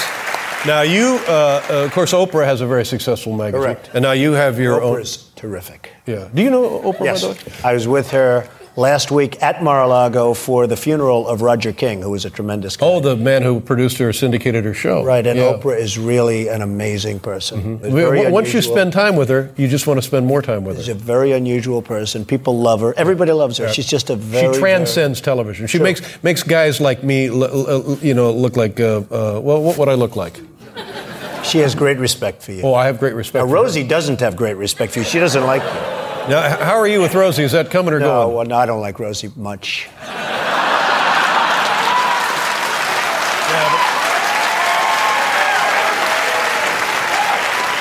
But now you you won't think less of me if I do like her. I'm extending No, it. I I'm trying to that. hand an olive mind branch to Rosie. I don't think you need to. She's no longer on television. yeah, but I. It's, but it's a new year, and I just I just love to make people happy. Well, I think that's good. She needs happiness, believe me. All right. Um, Celebrity Apprentice in its seventh uh, season. Thank you so much for being here tonight, Thank you Donald. very much, David. Again, happy 2008. We'll be right back. Now, we're going to get to the bottom of things. Our first guest is America's favorite cutthroat billionaire, real estate mogul, and the star of the popular television program The Apprentice. Please welcome Donald Trump. Thank you for being here, uh, Mr. you. Trump. Donald, how's your family? Family is good. I You have, have, you have a little baby boy. Correct. How old's he? Two and a half. Two and a half. And you have a, a beautiful uh, grown daughter, a lovely woman. Ivanka. And you have a son, grown son. That's right. Am I leaving somebody out?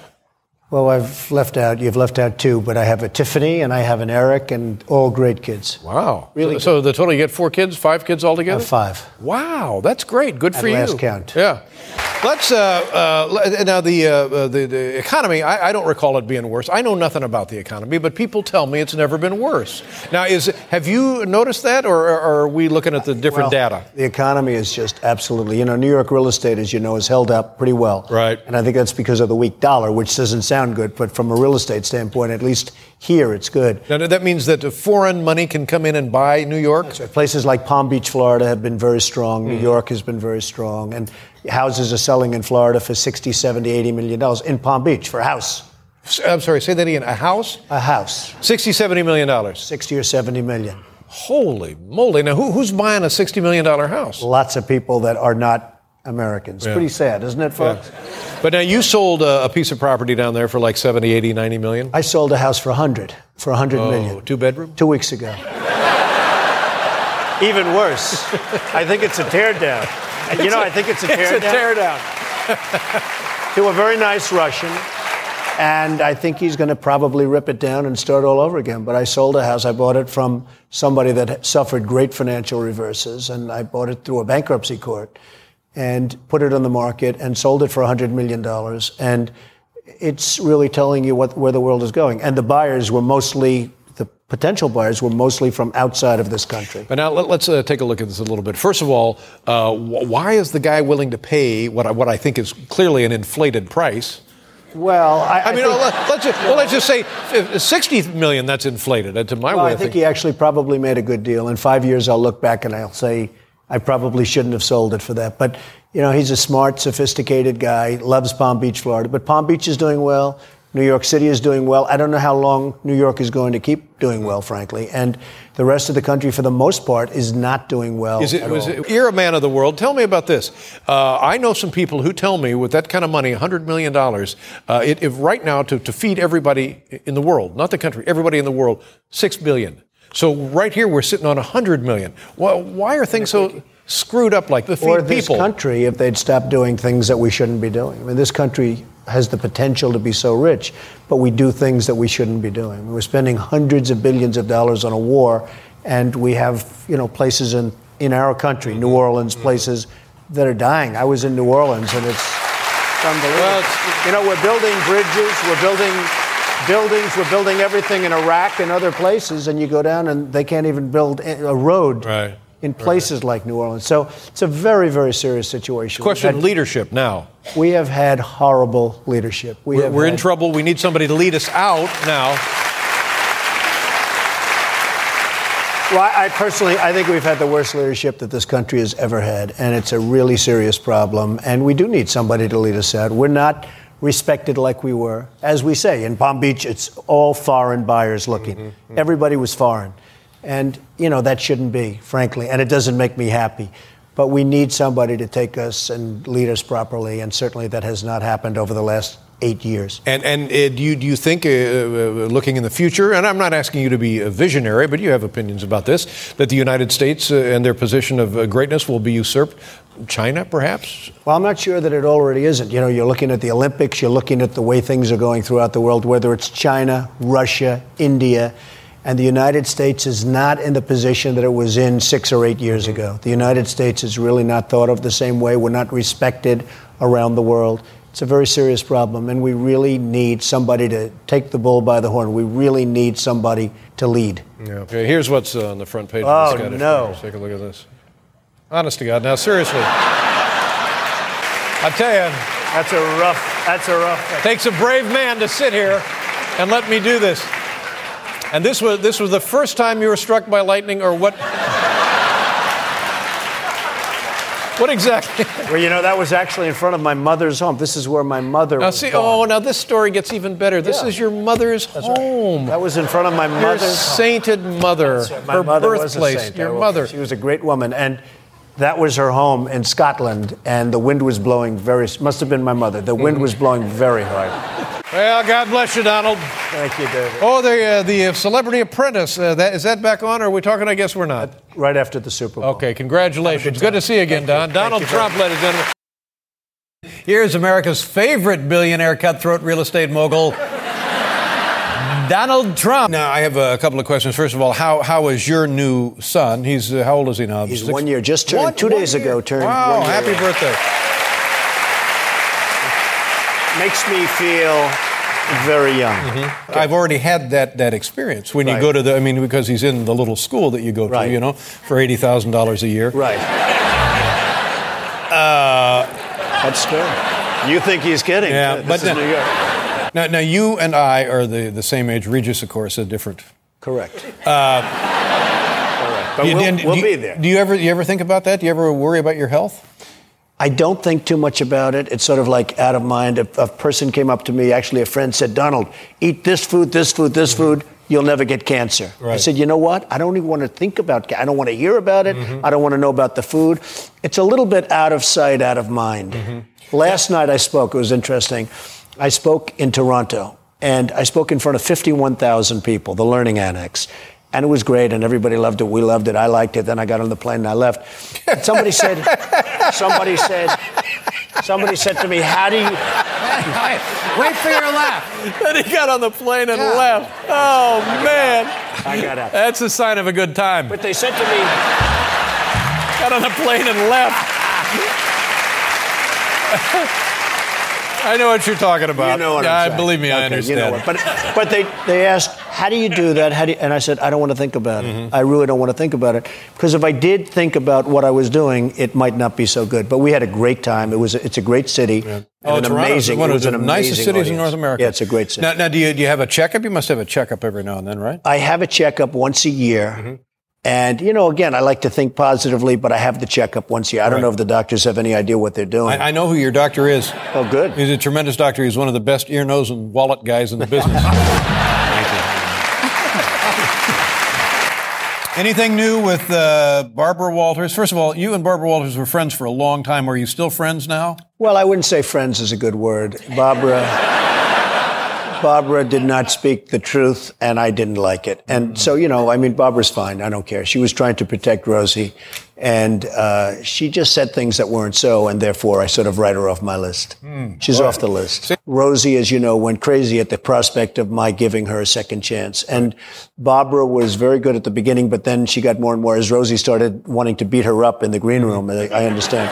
Yeah, and then Barbara went over the line. Ba- Rosie is sort of taking over the show from Barbara because Barbara it was it was sad. Actually, it was sad to watch what was happening. But Rosie, they say, almost beat her up in the green room, and Barbara Right. went out and did things that she Busted a beer bottle on a She thing. Well, that's and then wouldn't and then Barbara had to pick up a chair. And, awful. I felt I felt badly for Barbara, and you know, in a way, I I feel that Barbara was just trying to keep the whole thing mm-hmm. together. So I don't totally blame her. Now, but let, she me, let me ask you a, a question because I was just barely paying attention to any of this. Was it some fifth, sort yeah. some sort of an assault on your character? Is that how I don't know what it it was? was. I really didn't watch it too much. I will say that she certainly tried to assault my character. Mm-hmm. And, you know, I've watched what she did with Kelly Ripa and with other people over the last few months. And I said, you know, somebody ought to fight back.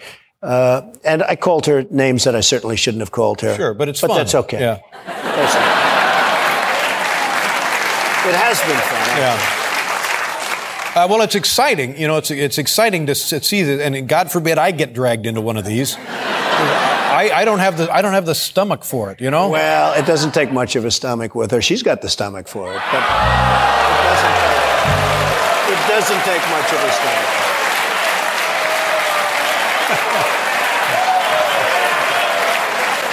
just, you just you're making friends wherever you go. Oh, I just have so, I have so many friends. It's unbelievable. Oh my God! And I guess uh, everybody has your email address for that Rosie Absolutely. thing. Okay, Absolutely.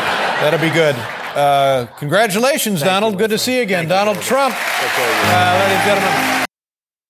Our first guest may be America's favorite uh, cutthroat real estate mogul. He is also the owner of the Miss Universe pageant, which presents its 55th annual program Sunday night. Here's Donald Trump. What are the responsibilities of the Miss Universe? Well, they go all over the world. They meet with foreign governments and dignitaries, uh, the head of China, the head of Russia, the head of lots of different things, and Mm-hmm. Yeah, not, like to be a- the head of the United Like to be a fly on the wall for those meetings. That's right.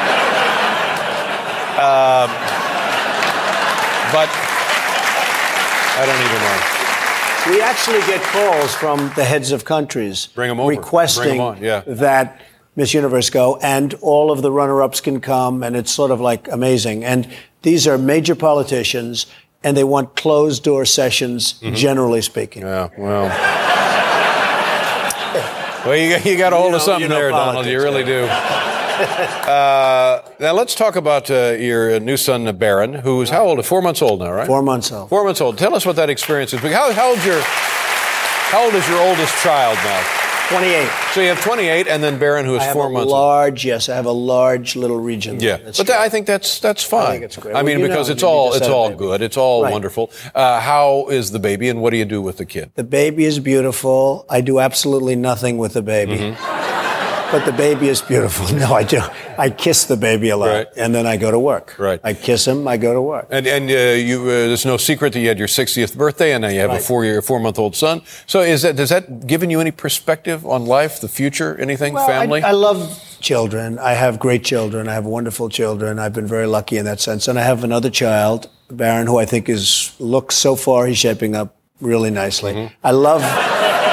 I love in the morning just getting up, ripping them out of bed, sitting them down, watching television, and reading the newspapers with him. So it's really, it's really been a lot of fun. Uh, you, you have a, a barber, a hairstylist, Correct. Very and uh, and, a- and Very a, talented and an person. aerodynamicist, a guy. Who, and they. A couple times a month, you go into a wind tunnel and they get the readings. And then they take that data, they put it on the computer, and they come back and they cut your hair. Isn't that how it works? Well, have have fun for heaven's sakes. Thank you. Good luck. It's the uh, Miss Universe uh, pageant uh, Sunday night. Uh, Donald Trump. Always a pleasure. Our first guest may be America's favorite cutthroat real estate mogul. Uh, seasons, season six of his very popular television series entitled The Apprentice Los Angeles premieres on Sunday. Here's Donald Trump. Welcome back to the show. Thank you. It's nice to be here. Good, good to have you here. Tell us how you celebrated your uh, New Year's Eve. What did you do? Well, pretty much I went on various television shows and bashed Rosie O'Donnell. There you go. What, uh, uh, what, what exactly started that? It had to do with the uh, Miss USA thing, is that right? Well, it did. She didn't want to have a nice young woman who had a little bit of a problem with drinking and other things uh, to have a second chance. And she got on her show and went absolutely crazy. And I heard about it. Actually, Melania called me and uh, said, you know, you wouldn't believe what she just said. And uh, I attacked her. You don't attack people, do you? I, I, I mean, I would. Seldom. Yeah. Uh, and then, and then, have you uh, talking to Rosie? Uh, uh, did you pick up the phone? Did she call you? To, oh, you were going to sue her. I, have You- known Rosie for a long time. You know, I've always felt to myself, I've always felt she's a degenerate. She shouldn't. Wait a minute. She's not. You can't, you can't No, but I, I really understand. I really understand You her. can't- you I've can't known just- her. You can't just say she's a degenerate. Oh, really? You can't. Just you watch can't. You can't say that. The Apprentice uh, Los Angeles premieres uh, Sunday at uh, what time? Uh, It's 9.30 the first. It's an hour and a half, and then after that it goes Sundays at 9. Okay, great. Have a great Have a year. good. Good to Thank see you, you. Thank you very much. Our first guest is a real estate baron, a best-selling author, and one of the world's most prominent businessmen. Here's the always outspoken Donald Trump. Let's talk about uh, some of your other things. I, I'm, how many casinos do you own? Well, I own four major casinos, uh, three in Atlantic City, one just outside of Chicago. But there are casinos everywhere. Is there? Is there? Uh, uh, are we on the risk of hurting the fabric of society by having too many casinos? Well, I never thought it was a great thing for America, to be honest with you, but it's there and it's being approved more, more and more places. Mm-hmm. And, you know, we do a good job with them. We do very well with them, and people love us. People love our casino. Give us an idea of the numbers we're talking about. One crap table in one 24 hour period, normal average casino traffic. What kind of money does that throw off? One crap Well, table. it can throw off tens of thousands of dollars, depending on which casino. Like at the Trump Taj Mahal in Atlantic City, which is the number one casino in Atlantic City. But uh, like, what would be uh, a figure for one table on, on a good day? I'll give you that. Let's make it on a good day. One table at the at the your, the casino you just mentioned there. Well, I think on average, you know, we have 189 tables, but on average, you could talk about $25,000 a day in one 24 hour period for one table. and and that's that's uh, free and clear. That's free and clear. But we also lose to a lot of the gamblers. I mean, a Oh, lot of the not. good. No, we oh, really you do not. Sadly, you have, and I've often said it. I mean, you have people that truly know how to gamble, and Yeah. they they almost almost have an advantage at the house. No, I don't think so. You're fine. You're, you're, you know, you're like one of them Teflon guys. Nothing sticks to you. You know, everything's fine. I, I try. In a certain sense, you and I are working for the same operation because you now uh, own the the Miss uh, uh, U.S. Miss, Miss US? Universe Miss Universe, Miss USA and Miss Miss USA. Yeah. Okay. And then that's like a big uh, thing that comes on. Uh, yeah. Well, it's the big pageants, and Miss Universe is the biggest pageant in the world, and it's going on, on as you know, on Tuesday night on Mm-hmm. CBS and all over the world. And they have two and a half billion viewers, and from what I understand, it's going to be in Hawaii. And from what I understand, the girls are more beautiful than ever before. I mean, they're really beautiful. How am I doing? I'm sorry. From what you understand, Don's people have told him. Hey, Don, girls are more beautiful than ever. Uh, and you own, you're now in the beauty pageant business. Well, I bought it Do you, from do you date the Miss Square Universes? Garden. Have you dated a Miss Universe? Well, I'd like to. I- now, have you dated a Miss Universe? Over the years, I have, but not while I owned it. All right, now here we want to we want to plug these books. Here, of course, this did very well. This is uh, this is of course Trump. What is the name of that one? Can we see That is the art of the deal. That was my first Oh, book. Trump, the art of the deal. Yeah, right there. Okay. Here's Trump, the art of the comeback. Right, that also. Yeah, also very well. That one just came out. Yeah, but you, you were never I really gone. it. You were never really gone, were you? No, a I lot of people gone. thought that you But were. it was a good title anyway. yeah, excellent title. And of course, this is this is the one that's on the newsstands right now. This is a Uh, I- bestseller, I The Art go of the through a lot Hairdo. of I was, I was waiting. The 1998 Miss Universe pageant Tuesday, uh, May 12th. That's a week from tonight, isn't That it? is exactly right here right. on CBS. Donald Trump, Thank ladies and gentlemen. Our uh, first guest is one of the world's most prominent uh, businessmen in the short time that he's been uh, waiting backstage. Listen to this. He purchased his dressing room and turned it into a luxury condo.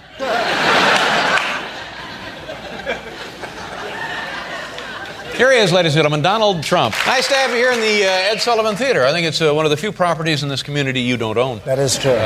Now, it seems to me I like agree. last night you were down in uh, South Padre Island. Is That's that where right, it is? In, in, Texas. in the Gulf of Mexico? That is correct. For hosting the, or not hosting, but looking at the big uh, Miss Teen USA pageant. Now, Right. explain to the people. Well, I guess your daughter was actually one of the hosts, She wasn't was. she? Yeah. She did a terrific job. How old? Uh, she's just a girl, She's isn't she? 15, Ivanka. Ivanka, is she like like a like a big like a supermodel? She's becoming a supermodel, I guess. She's she's a beautiful girl. She's doing great. Yeah. She's- and she hosted the pageant last night. Now, who did that guy she hosted with? A young man from The Young and the Restless, who also did a great job. It was a beautiful combination. Well, what's his name? Who the hell knows? I don't know.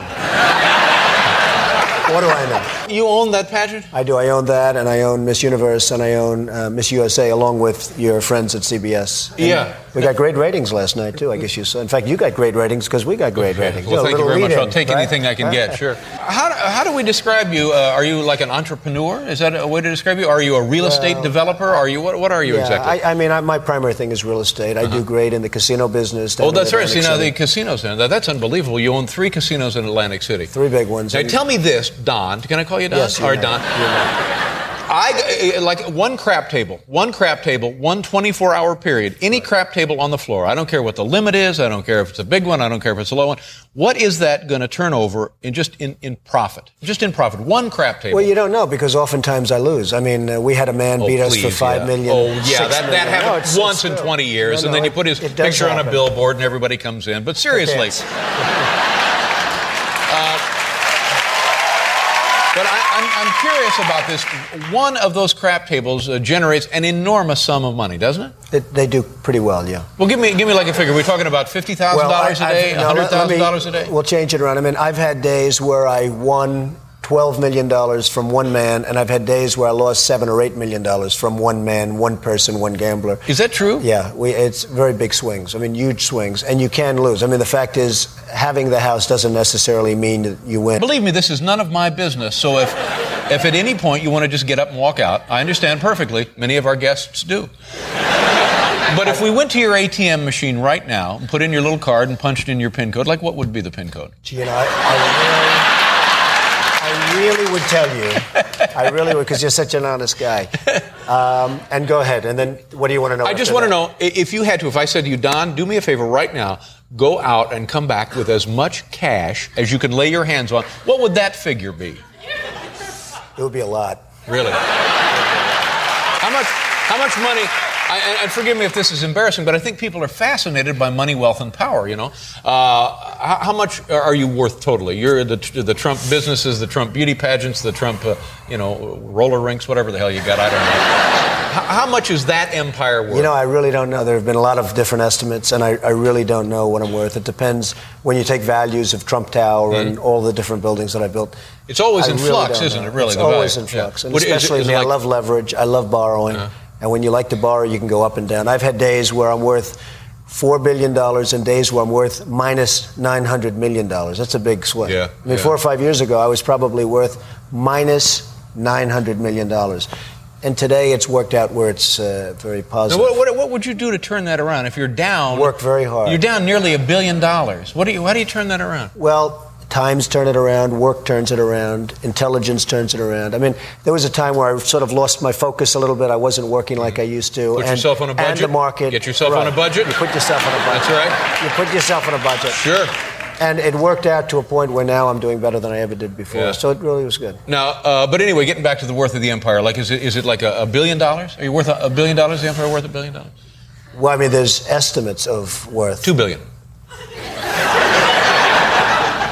People are saying that from a billion to four billion. Uh-huh. What the number would be, I have absolutely no idea. I really don't. I really couldn't tell you what I'm worth, but it's it's not bad. Now, it seems to me that a guy in your position, a guy in your position who can sit here and honestly say, I'm not sure what I'm worth, but it's a pretty good situation, a guy in your position then has an incumbency, a responsibility to do something nice for other people every day of his life. I agree. Do, now, do you do I- that? I do. Can you, without embarrassing yourself, can you give me an idea of something nice you've done for somebody recently? Well, I married Marla, and now I'm giving her a big settlement. Oh man. Oh, man. No? Oh, man. That's not what you had in mind. Oh man. That's not what you had in mind? Oh man.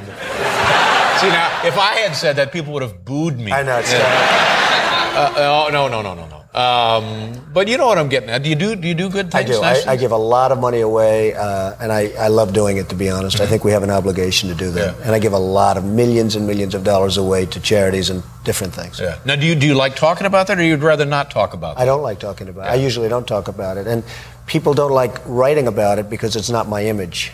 They don't like that image. They like to think of you as kind of a punk, kind They- of a they like sneering to think punk. as a bad guy. Yeah, a bad guy. They like a bad guy better. Yeah, they yeah. like the bad guy image. New. York. It fits better with New York City. It a works tough better. guy. Yeah, it works better, I guess. I, I don't like it, but I guess uh, your friends in the media like it better. Now, uh, then, now tell us. You mentioned uh, your relationship with uh, uh, Marla. Uh, that that's over, right? Uh, this is my second time. Second marriage, and we you're thinking maybe one day you'll get married again. I think it's always possible, absolutely. All right. Anything you'd like to say to the world while you're here? I love you all. Oh, how about that, ladies and gentlemen? Donald Trump, ladies and gentlemen. Nice to see you again, Don. Thanks for coming by. Ladies and gentlemen, our next guest claims to be back and better than ever. If that's true, why is he here? Uh, please welcome to the uh, program the uh, always interesting, uh, dynamic uh, Donald Trump. Good Nice see to you. be with you, David. You know, uh, people have uh, interest in you for a couple of reasons. I can't imagine what that would be. Let's just get right to the stuff that people want to know about. First of all, are you solvent?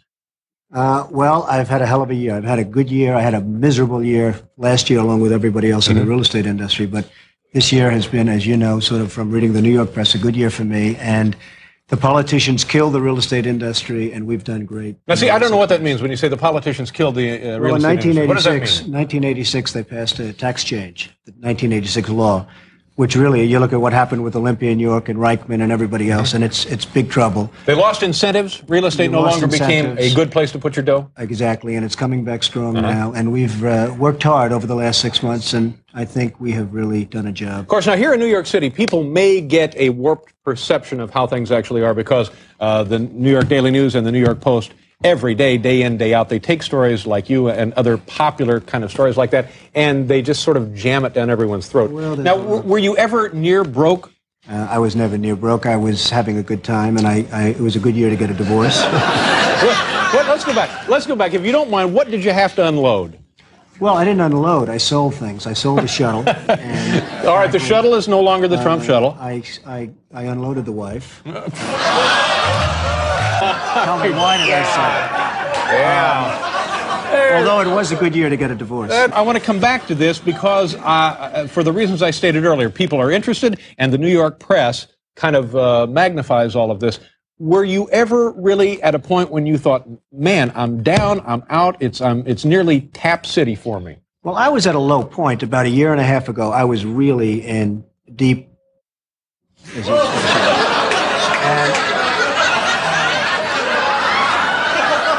You you And ain't that you ain't sued. that rich, Don. You can't come on here and say that. It was sort of interesting. My wife was suing me for two and a half billion dollars. Okay. And the day that I had the worst day of my life, about a year and a half ago, I had what's called a prenuptial agreement, where if all else failed, mm-hmm. and unfortunately I disagree with you know divorce and everything else, but if it happens, it happens. The worst day of my life. Bad Story Times front page. Bad Story Wall Street Journal. A year and a half ago. That was the final day that she said, I think I'm going to honor the prenuptial agreement. Give me $25 million. And I said, this is no time to be honoring that prenuptial agreement. But I did.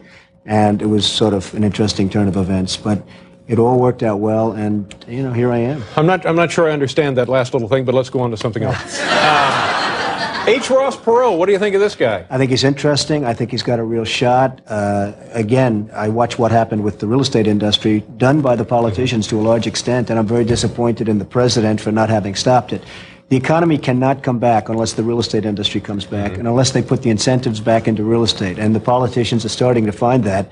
There's a lot of different things happening, and you could see some real movement in that. But I am very disappointed with the administration, what they allowed to happen to this industry. It fuels every other industry. Okay, but let's get back to the question. H. Ross Perot, is he a legitimate candidate, and a viable candidate? What, could he step into uh, the bureaucracy of the United States government and make a change, make anything work any That better I than it really works don't now? know. I mean, he doesn't know his positions, and, and frankly, neither do I right now. Yeah. And and you're going to have to see what happens. I think that he's certainly viable. He's got some great quips and some great color, and it's going to be interesting. I mean, with the electoral college, anything could happen. You could have the two winners not winning and the third man getting in because it's a democratically controlled Congress. Um, he's certainly viable. It's going to be very interesting to see what happens. I think he has a chance of winning. Oh, really? You you actually do? I think. Would you vote for the man? I think the country is so down. I think we're in such a deep depression, and nobody wants to talk about it. The stock market's up. If the stock market went down, then we are officially in a depression in this country. And so many people are disgusted with what's happened.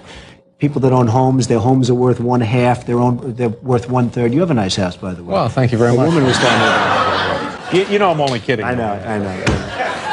Uh, hey, good to see you again. Nice seeing you, Thank you uh, for your time. Donald Trump.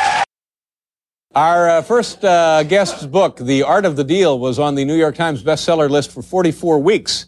We're always delighted when he can take a few moments away from his busy day of buying things.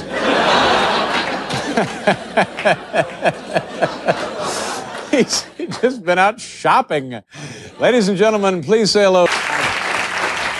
What do you think? You own a lot of hotels, a lot of apartments, a lot of uh, commercial residence buildings. What do you think? Put a couple of these in? I think it's pretty wild. I think aesthetically the set looks fantastic. I was wondering what it was. Well, we'd, we'd get some tape and kind of hide it up around the uh, molding, you see. You're doing okay. Uh, let, me, let me ask you about the election. Did things go the way you thought they were going to go? Well, I thought Bush was going to win. He did, and I think he's going to do a great job. I hope so, for all of our sakes. I, I really hope so. Now, you know everything there is to know about money, finance, economy, budget, so on and so forth. I never heard that so strongly, but I'm happy. But you- you're worth like $4 billion or something, right? I hope so. I hope so. So they, they kept saying that uh, we're now existing in a false economy and that in a matter of months, weeks, years, everything's going to topple down and this prosperity we have seeming have been seeming to enjoy will just evaporate. Now, is that true? And if so, why? Well, I hate to say it, but it could very well be true. I Really? mean, we are we are living in very precarious times. If you look at what certain countries are doing to this country, such as Japan, I mean, they've totally taken advantage of the country. Are these the, the trade deficits we hear I'm about? talking about the deficits. They come in, they talk about free trade, they dump the cars and the VCRs and everything else. Mm-hmm. We defend Japan for virtually nothing, which is hard to believe. So when I see all that, I get very nervous. But I think George Bush is going to do a great job, and I think he's going to straighten. Hopefully, he's going to straighten things out. Well, what's the silliest thing, or at least it would sound to us as though it were silly, that you have money in? What's the, you know, like uh, exotic birds or something? Do you have like? I don't know. I write books. I do all sorts Well, of no, little all of things. those, I mean, and those have turned out to be uh, making big dough for you. But is there one thing that to a layman would sound strange to Well, us? the book I give to charity, just so we understand. I, I, I give the proceeds from the book. All of the proceeds go to charity, and that's Mm-hmm. that's one of the things I think that make me happy. What's been a rotten investment for me, or what? Well, not even rotten, but unusual that we would think, geez, that's that's odd. I would have never guessed to put money in that. Well, I'll tell you, little little stuff. I mean, it's not going to be very dramatic, but we bought a whole series of birds for the suites in the Plaza Hotel. Now, I mean, these are real live birds and all sorts of little birds flying around in the suites. And some people walk in, they don't believe what they're seeing. Usually they're little artificial birds. These are real birds. And we have to be very, we have to be very careful, David, with who we let go into the suite. Sometimes a high roller wants to come to New York and they want to go into the Plaza Hotel. And I'll never let a high roller from Atlantic City go into the suite in the in the plaza where we have these live birds because the birds won't be live very long. So that's probably one of the more unusual things. But You know, I could have saved you a lot of money on that. All you have to do is open those windows and you fill the rooms with pigeons. You're right. I mean, I've done a lot. I've done things that I really enjoy, and I've done things that I hope are aesthetically pleasing to all of you folks in terms of New York and what I've done in other places. And and frankly, uh, I guess there's a limit. There's a limit as to even what is going to keep my imagination going. And, Yeah. and when I'm not excited by something, I'm going to stop. Yeah. Uh, and politics, we talked about this last time. Any interest in any kind of appointment or commission or a position with this administration or, or something down the down the road away? I always had. I was. I was. Uh, I hope helpful to George Bush. I've always had interest in politics, but I don't see myself running. I really, at this point, David, I really enjoy too much what I'm doing. I really Yeah. love what I'm doing. Yeah, but again, if you're tired of this and it looked like people, I'm, I'm talking about maybe in eight years, in 12 years. Well, I'm not sure that you want to see the United States become a winner. Do you want to see the United States become a winner, David? Let's start hanging around together. I'd like to hang around with you. Come up to the office. I miss you. I miss Nice you. you. Have a good time. Donald Trump, ladies and gentlemen. He's been the number one critic of US presidents for more than 50 years. So, what does he think of President elect Donald Trump? In this upfront special, I'll ask Noam Chomsky. Thanks for joining me on Upfront. Um, you've witnessed 15 presidents over the course of your lifetime. Uh, is the 16th, is Donald Trump the most peculiar, perhaps the most astonishing choice that the American people have made during your lifetime, in your view? He certainly is off the spectrum. There's not, never been anything like him. In what specific sense do you think there's been nothing like him? Well, first, for one thing, he has no background at all in any political activities, never held office, been interested in office. Uh, he's uh, uh, has no known political positions. He's all over the map in his comments. It's uh, he's basically a showman. Some are worried that he's more than just a showman, that he's a dangerous uh, individual. Uh, some say that you predicted Donald Trump back in 2010 when you said, quote, if somebody comes along who is charismatic, this country is in real trouble because of the frustration and justified anger. You said, quote, illegal immigrants and the blacks will be targeted and, quote, we will be told that white males are a persecuted minority. People will be beaten up. And if it happens, it will be more dangerous than Germany. You sound almost prophetic there. Um, is that the path that the United States is now on in this new Trump era, what you predicted back then? Well, I, I wouldn't compare it with Weimar Germany. Uh, Hitler was a sincere, dedicated ideologue. Uh, Trump isn't. He has no known ideology other than me, you know. But uh, the up to the last phrase, the description is pretty accurate. But when you have white nationalists like Steve Bannon appointed to the White House as chief strategist at this past weekend in DC, you have basically neo Nazis turning up in Washington DC to have a rally saying Heil Trump. He may not be uh, an ideologue or a neo Nazi, but clearly he's energizing and emboldening people who are. not just in the United States. Uh, if you look at the European reaction, uh, every uh, uh, far right ultranationalist uh, neo Nazi uh, was greatly encouraged and excited by his victory, thought it helped them. Uh, whether he'll go in that direction, we don't know. You've spent uh, decades critiquing US presidents. You once famously remarked that if the Nuremberg laws were applied, then every post-war American president would have been hanged. Uh, given the impending arrival of Donald Trump in office, some might say, is it time for you to say, actually, I was a little hard on the people who came before Trump because Bush, Reagan, Nixon, however bad they were, they weren't on this Trump level of, some might say, insanity. Well, we uh, on on the issues of intervention, international uh, violence, and so on. It's not very clear what his positions are. They've been all over. He is in favor of a substantial buildup of the American military. He claims ridiculously that it's decaying and depleted. In fact, it's far beyond any military in the world uh, in uh, technological advance, in the amount of spending, and so on. But but it will be undoubtedly. Uh, He's also said stuff like, I would take the oil, I would bomb the hell out of ISIL, kill the families of terror suspects, bring back torture. I mean, this is stuff that some presidents have done, but no one's ever talked about it as gleefully and openly That's as this true. president. But on the other hand, he's also talked about reducing tensions with the- with Russia, which is probably the most dangerous flashpoint in the world on the Russian border. So it's hard to predict. In fact, the most uh, predictable aspect of Trump is unpredictability. Uh, I think it's dangerous, very dangerous. But uh, uh, uh, I I doubt that Okay, but just to take a kind of historical perspective, given you've been on the scene watching and writing about president after president for decades now, cast your mind back to the similar period under any other previous president elect. How worried were you compared to now? How, I'm just trying to get to a sense of how unique you think this moment is. Well, it may surprise you, but uh, one of the presidents who worried me most was Kennedy. Hmm. And in fact, Kennedy brought us closer to nuclear destruction than anybody. Whether that'll happen with Trump, we don't know.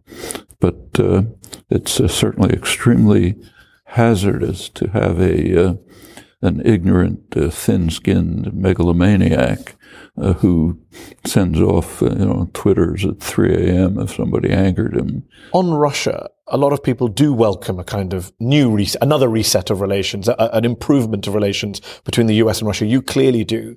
But a lot of people might say it shouldn't be done on these terms. Yes, we should have better relations between the US and Russia, but not because the president of the United States may be compromised by his business interests in Russia or because he thinks that the Russian president is a great guy, a strong leader. Vladimir Putin, a man you told me a few months ago when we spoke, you're not a nice guy, horrible leader. You yourself said that. Clearly, that's not the right way to do a reset of relations, is it, on those terms? It's not the. First of all, we don't know what's in his mind. I Hmm. suspect he doesn't know what's in his mind. It's, as far as we know, pretty vacuous. Almost everything, anything comes out. Hmm.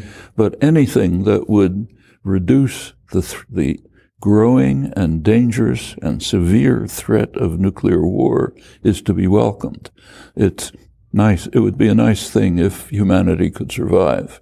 A major war between two power, two nu- United States and Russia would be the end. And it's the tensions are developing. Uh, both sides are carrying out provocative acts, uh, military buildups on both sides, uh, uh, sh- uh, close close confrontations, jet planes buzzing each other, and so on. Uh, U- uh, NATO military operations uh, a couple hundred meters from the Russian border. Uh, the Russians putting you know, missiles in Mm. Kaliningrad. Uh, all of this is very dangerous. Steps taken to reduce the tensions, to uh, uh, return, to Mm. turn, in fact, partly return to more uh, uh, amicable relations. Uh, And if those amicable relations involve NATO kind of falling apart, Donald Trump has basically said he's not really interested in propping up NATO, funding NATO in the same way that previous US presidents have. You've never been a fan of NATO. Is that somewhere you find yourself on the same page as Donald Trump? Well, you know, sometimes he says things that I would say, but for totally different Hmm. reasons. First of all, he's not calling for disbanding NATO. What he's calling for is getting other countries, other NATO countries, to pay more. Yeah. Uh, what he's talking about, in fact, is expanding NATO. But he's also questioned the whole solidarity concept NATO of, of coming to the aid of a NATO ally. He has done. He said that, and he said everything else you can think of. So if you were a Latvian or a Lithuanian, you wouldn't be worried about your security or independence under a Trump presidency. If I was a Latvian or Lithuanian, I would be worried about the buildup of NATO forces on the Russian border. You wouldn't be worried about Russian tanks coming across the border, given what's happened in That's, Ukraine, Georgia. that's what might lead uh, Russian tanks to come across the border. You don't think Vladimir Putin has any expansionist aims independent of NATO? Not that we know of. There's no evidence for it whatsoever. None. Uh, none. In fact, even Ukraine. Ukraine was a reaction to the what, what amounted to a coup that overthrew the government. And uh, recall that uh, NATO had actually offered Ukraine uh, the uh, had invited Ukraine to join NATO. Uh, that's no Many your critics would say you're underestimating Vladimir Putin. You're giving him a pass. This is a guy who domestic critics in Russia say is authoritarian, is expansionist, does want to use foreign wars as a way of distracting from domestic crises, just like many authoritarian leaders in the West have done. People say many things, but I'm looking at the facts. The facts are he's annexed Crimea. There's no justification for that, is there? whether there was a justification or not, no, I don't think there was justification, but we understand the reasons. It's NATO.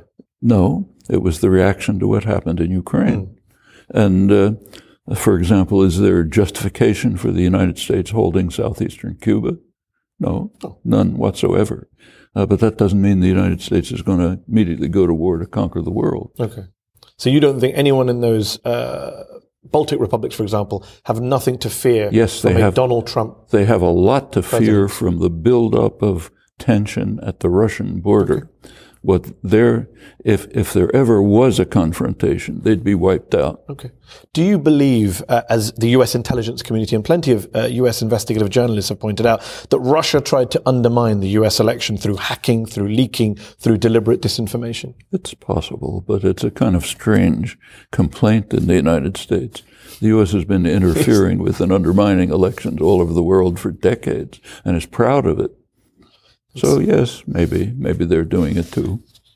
Noam Chomsky, on the subject of the media, you've been a long-standing and famous uh, critic of the US media, of the corporate-controlled media, uh, of the way in which it quote-unquote manufactures consent uh, for US capitalism, US imperialism. How responsible do you think the media was for Donald Trump's victory, for the Donald Trump phenomenon as a whole? Uh, they gave him enormous publicity, essentially for the reasons that the uh, uh, chair of CBS pointed out. It's great for our ratings. We get a lot of ads. But that's not the most serious thing by any means. The real uh, tre- uh, treachery of the media in this election was to avoid issues totally. Take a look at the massive coverage, huge coverage, practically nothing like it, especially on November 8th. One thing was missing issues. Hmm. Uh, and in fact, on November 8th, it was pretty dramatic because actually two events took place on November 8th. One was the American election, uh, the other was the international conference at Marrakesh on survival of the world.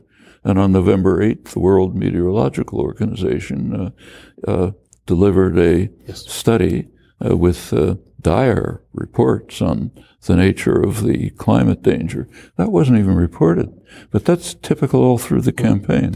And and on Trump specifically, and we'll come back to climate change. Uh, he's now uh, been attacking the media since being elected. He threatened new libel laws. He hasn't held press conferences during the campaign. He incited his supporters against journalists who were at rallies. Their physical safety, in some cases, was endangered. Uh, Surely even you would stand with a flawed corporate media against a Trump administration that tried to bully or intimidate the press. or any other intimidation, Hmm. wherever in the world. Me, journalists should be protected. Uh, but that has nothing to do whatsoever with the failure of the Completely media. agree. Okay. Completely agree. And on the issue of free speech now, in terms of people are worried about the climate of intolerance, what's going to happen to dissent under a pretty authoritarian administration, how worried are you? Not very. I think there have been, uh, actually, I think it was worse in earlier years. Hmm. There's been real gains in protection of freedom of speech, and I think they're pretty deeply embedded. in my suspicion is that the, though there will be attacks on freedom of speech, my own feeling is they're not likely to get very far. And does the rise, there's been a lot of coverage of so-called fake news online, of fake stories that have gone viral. Does the rise of so-called fake news, of a post-truth climate people are talking about, especially online, especially on social media sites like Facebook, does that worry you as an educator, as a public intellectual? How do you combat that? You combat it by being an educator, by trying to educate and organize and uh, uh, bring people to understand that they should use their critical intelligence to evaluate what they read, whether it's in the mainstream media or on some site that they're looking up. No other way. And uh, it's a bad thing, but I think it can be overcome. You think it can be overcome? Yeah.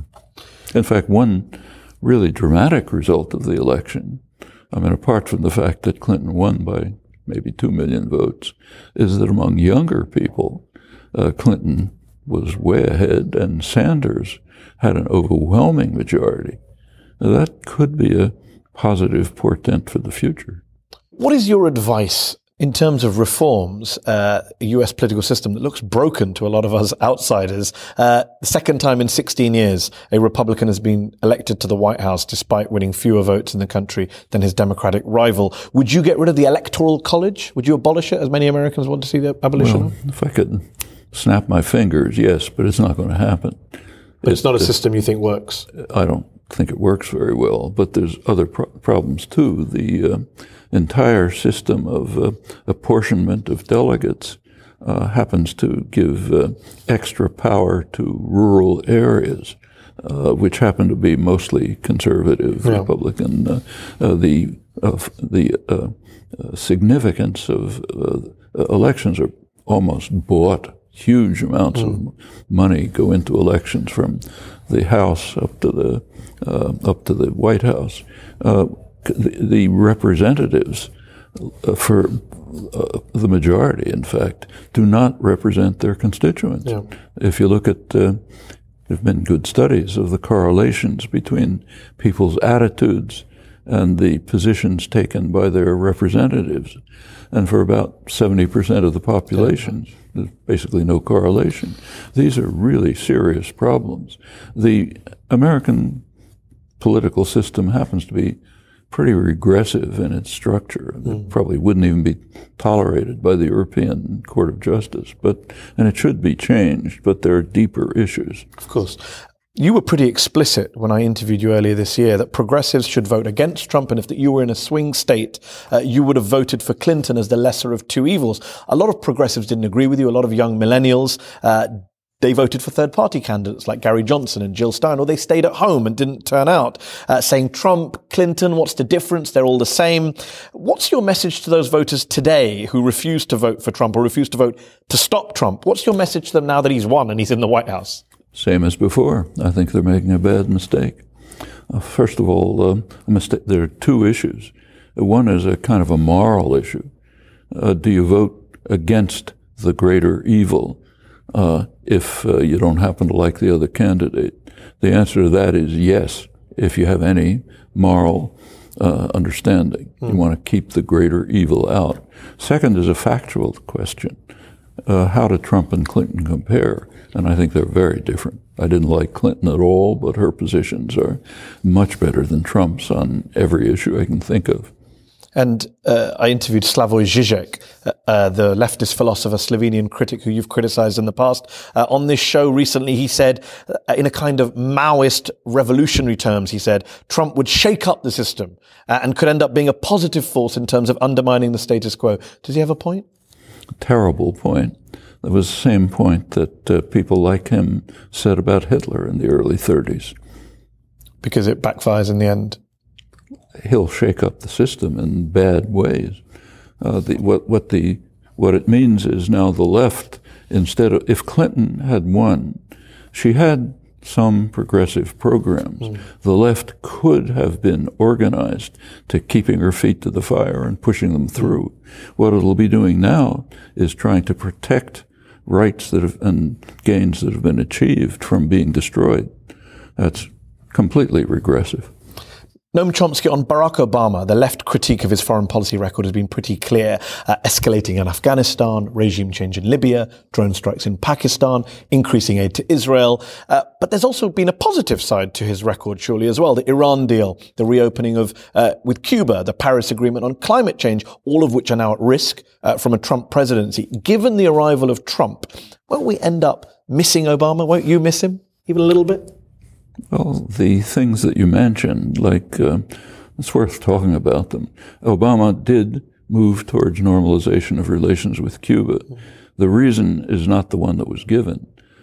Uh, the reason was the United States was becoming so isolated on the hemisphere that it was on the verge of being literally kicked out of hemispheric uh, meetings. So it was good to make those small steps, much too small. On the climate change issue, the Paris negotiations were a step forward, uh, nowhere near enough, but and that's in great danger now. The Iran deal, I there's a lot to talk about, but it's better to have the deal than not. And if Trump withdraws from it, uh, uh, Could be So- so many things could happen. So, so regardless of his intentions, he did make small positive steps, as you say. there were. Uh, so surely, when you look at when you look at Donald Trump in the White House, are you going to look back with some fondness on Barack Obama with some hindsight? uh, uh, not fondness, but opposition to what Trump will be doing. There are also some very ugly aspects of uh, Obama's course, policy. I- I pointed some of those out, of course. Well, the, like the uh, global assassination campaign. That's a form of international terrorism we haven't seen before. Undoubtedly so. And on, Israel, of course, uh, the Obama administration has uh, been accused of being anti-Israel. He's had a personal falling out with Benjamin Netanyahu. But when you look at the military aid, it's gone up. When you look at settlements, they've gone up. What is Obama's record on Israel going to be? Uh, Obama's record on Israel was pretty awful, and Trump's is worse, considerably worse.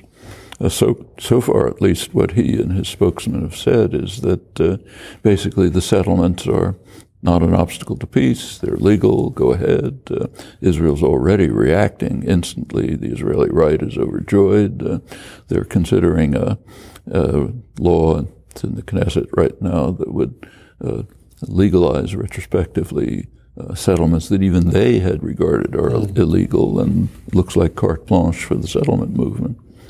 Uh, he's also talked about, uh, of course, many presidents talk about moving the capital to Jerusalem. and This so one might do it. Uh, just before we finish, Noam Chomsky, on climate change, you've called the Republican Party the most dangerous organization in world history uh, because of their climate denial. What do you say to those on the left who say, look, none of our political leaders or parties are up to the task of tackling climate change, taking it seriously. Clinton would have been no better on climate change than Trump. That's what Jill Stein, the Green Party presidential candidate, said on the show a few months ago. So what? If, so who cares about the rhetoric? The fact is, they're all as bad as each other on climate change. which is pure nonsense.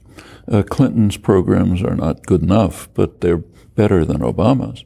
So, for example, she called for uh, having all U.S. households on renewable energy in four years. She supported the international agreements, Paris, and would have supported Marrakesh. Uh, the policies are not great, but they're way, uh, the, there's been a considerable uh, reduction. Uh, there are regulatory systems which have improved, reduced uh, greenhouse gases. All of this is to the good. Furthermore, she provides a basis for moving on. In the case of Trump, radically the opposite. So, so let me ask you radically the opposite. Take a look at his proposals. So is it all over now for climate change? Is it too late to stop climate change? Well, we don't know, but it's certainly a radical setback. In fact, you saw it at Marrakesh. As soon as the uh, election results were announced, the conference basically ended. No substantive results came out. Uh, this is a man, and it's not just him, it's the whole Republican Party. Every single candidate in the primaries either said it's not happening or we shouldn't do anything about it. Uh, Trump's position is more fossil fuels, uh, eliminate regulations, uh, even coal, uh, refuse the uh, payments, promised payments to countries trying to uh, uh, move to sustainable energy. To claim that this is the same as Clinton's programs is just madness, in my view. Noam Chomsky, thanks for joining me on Upfront.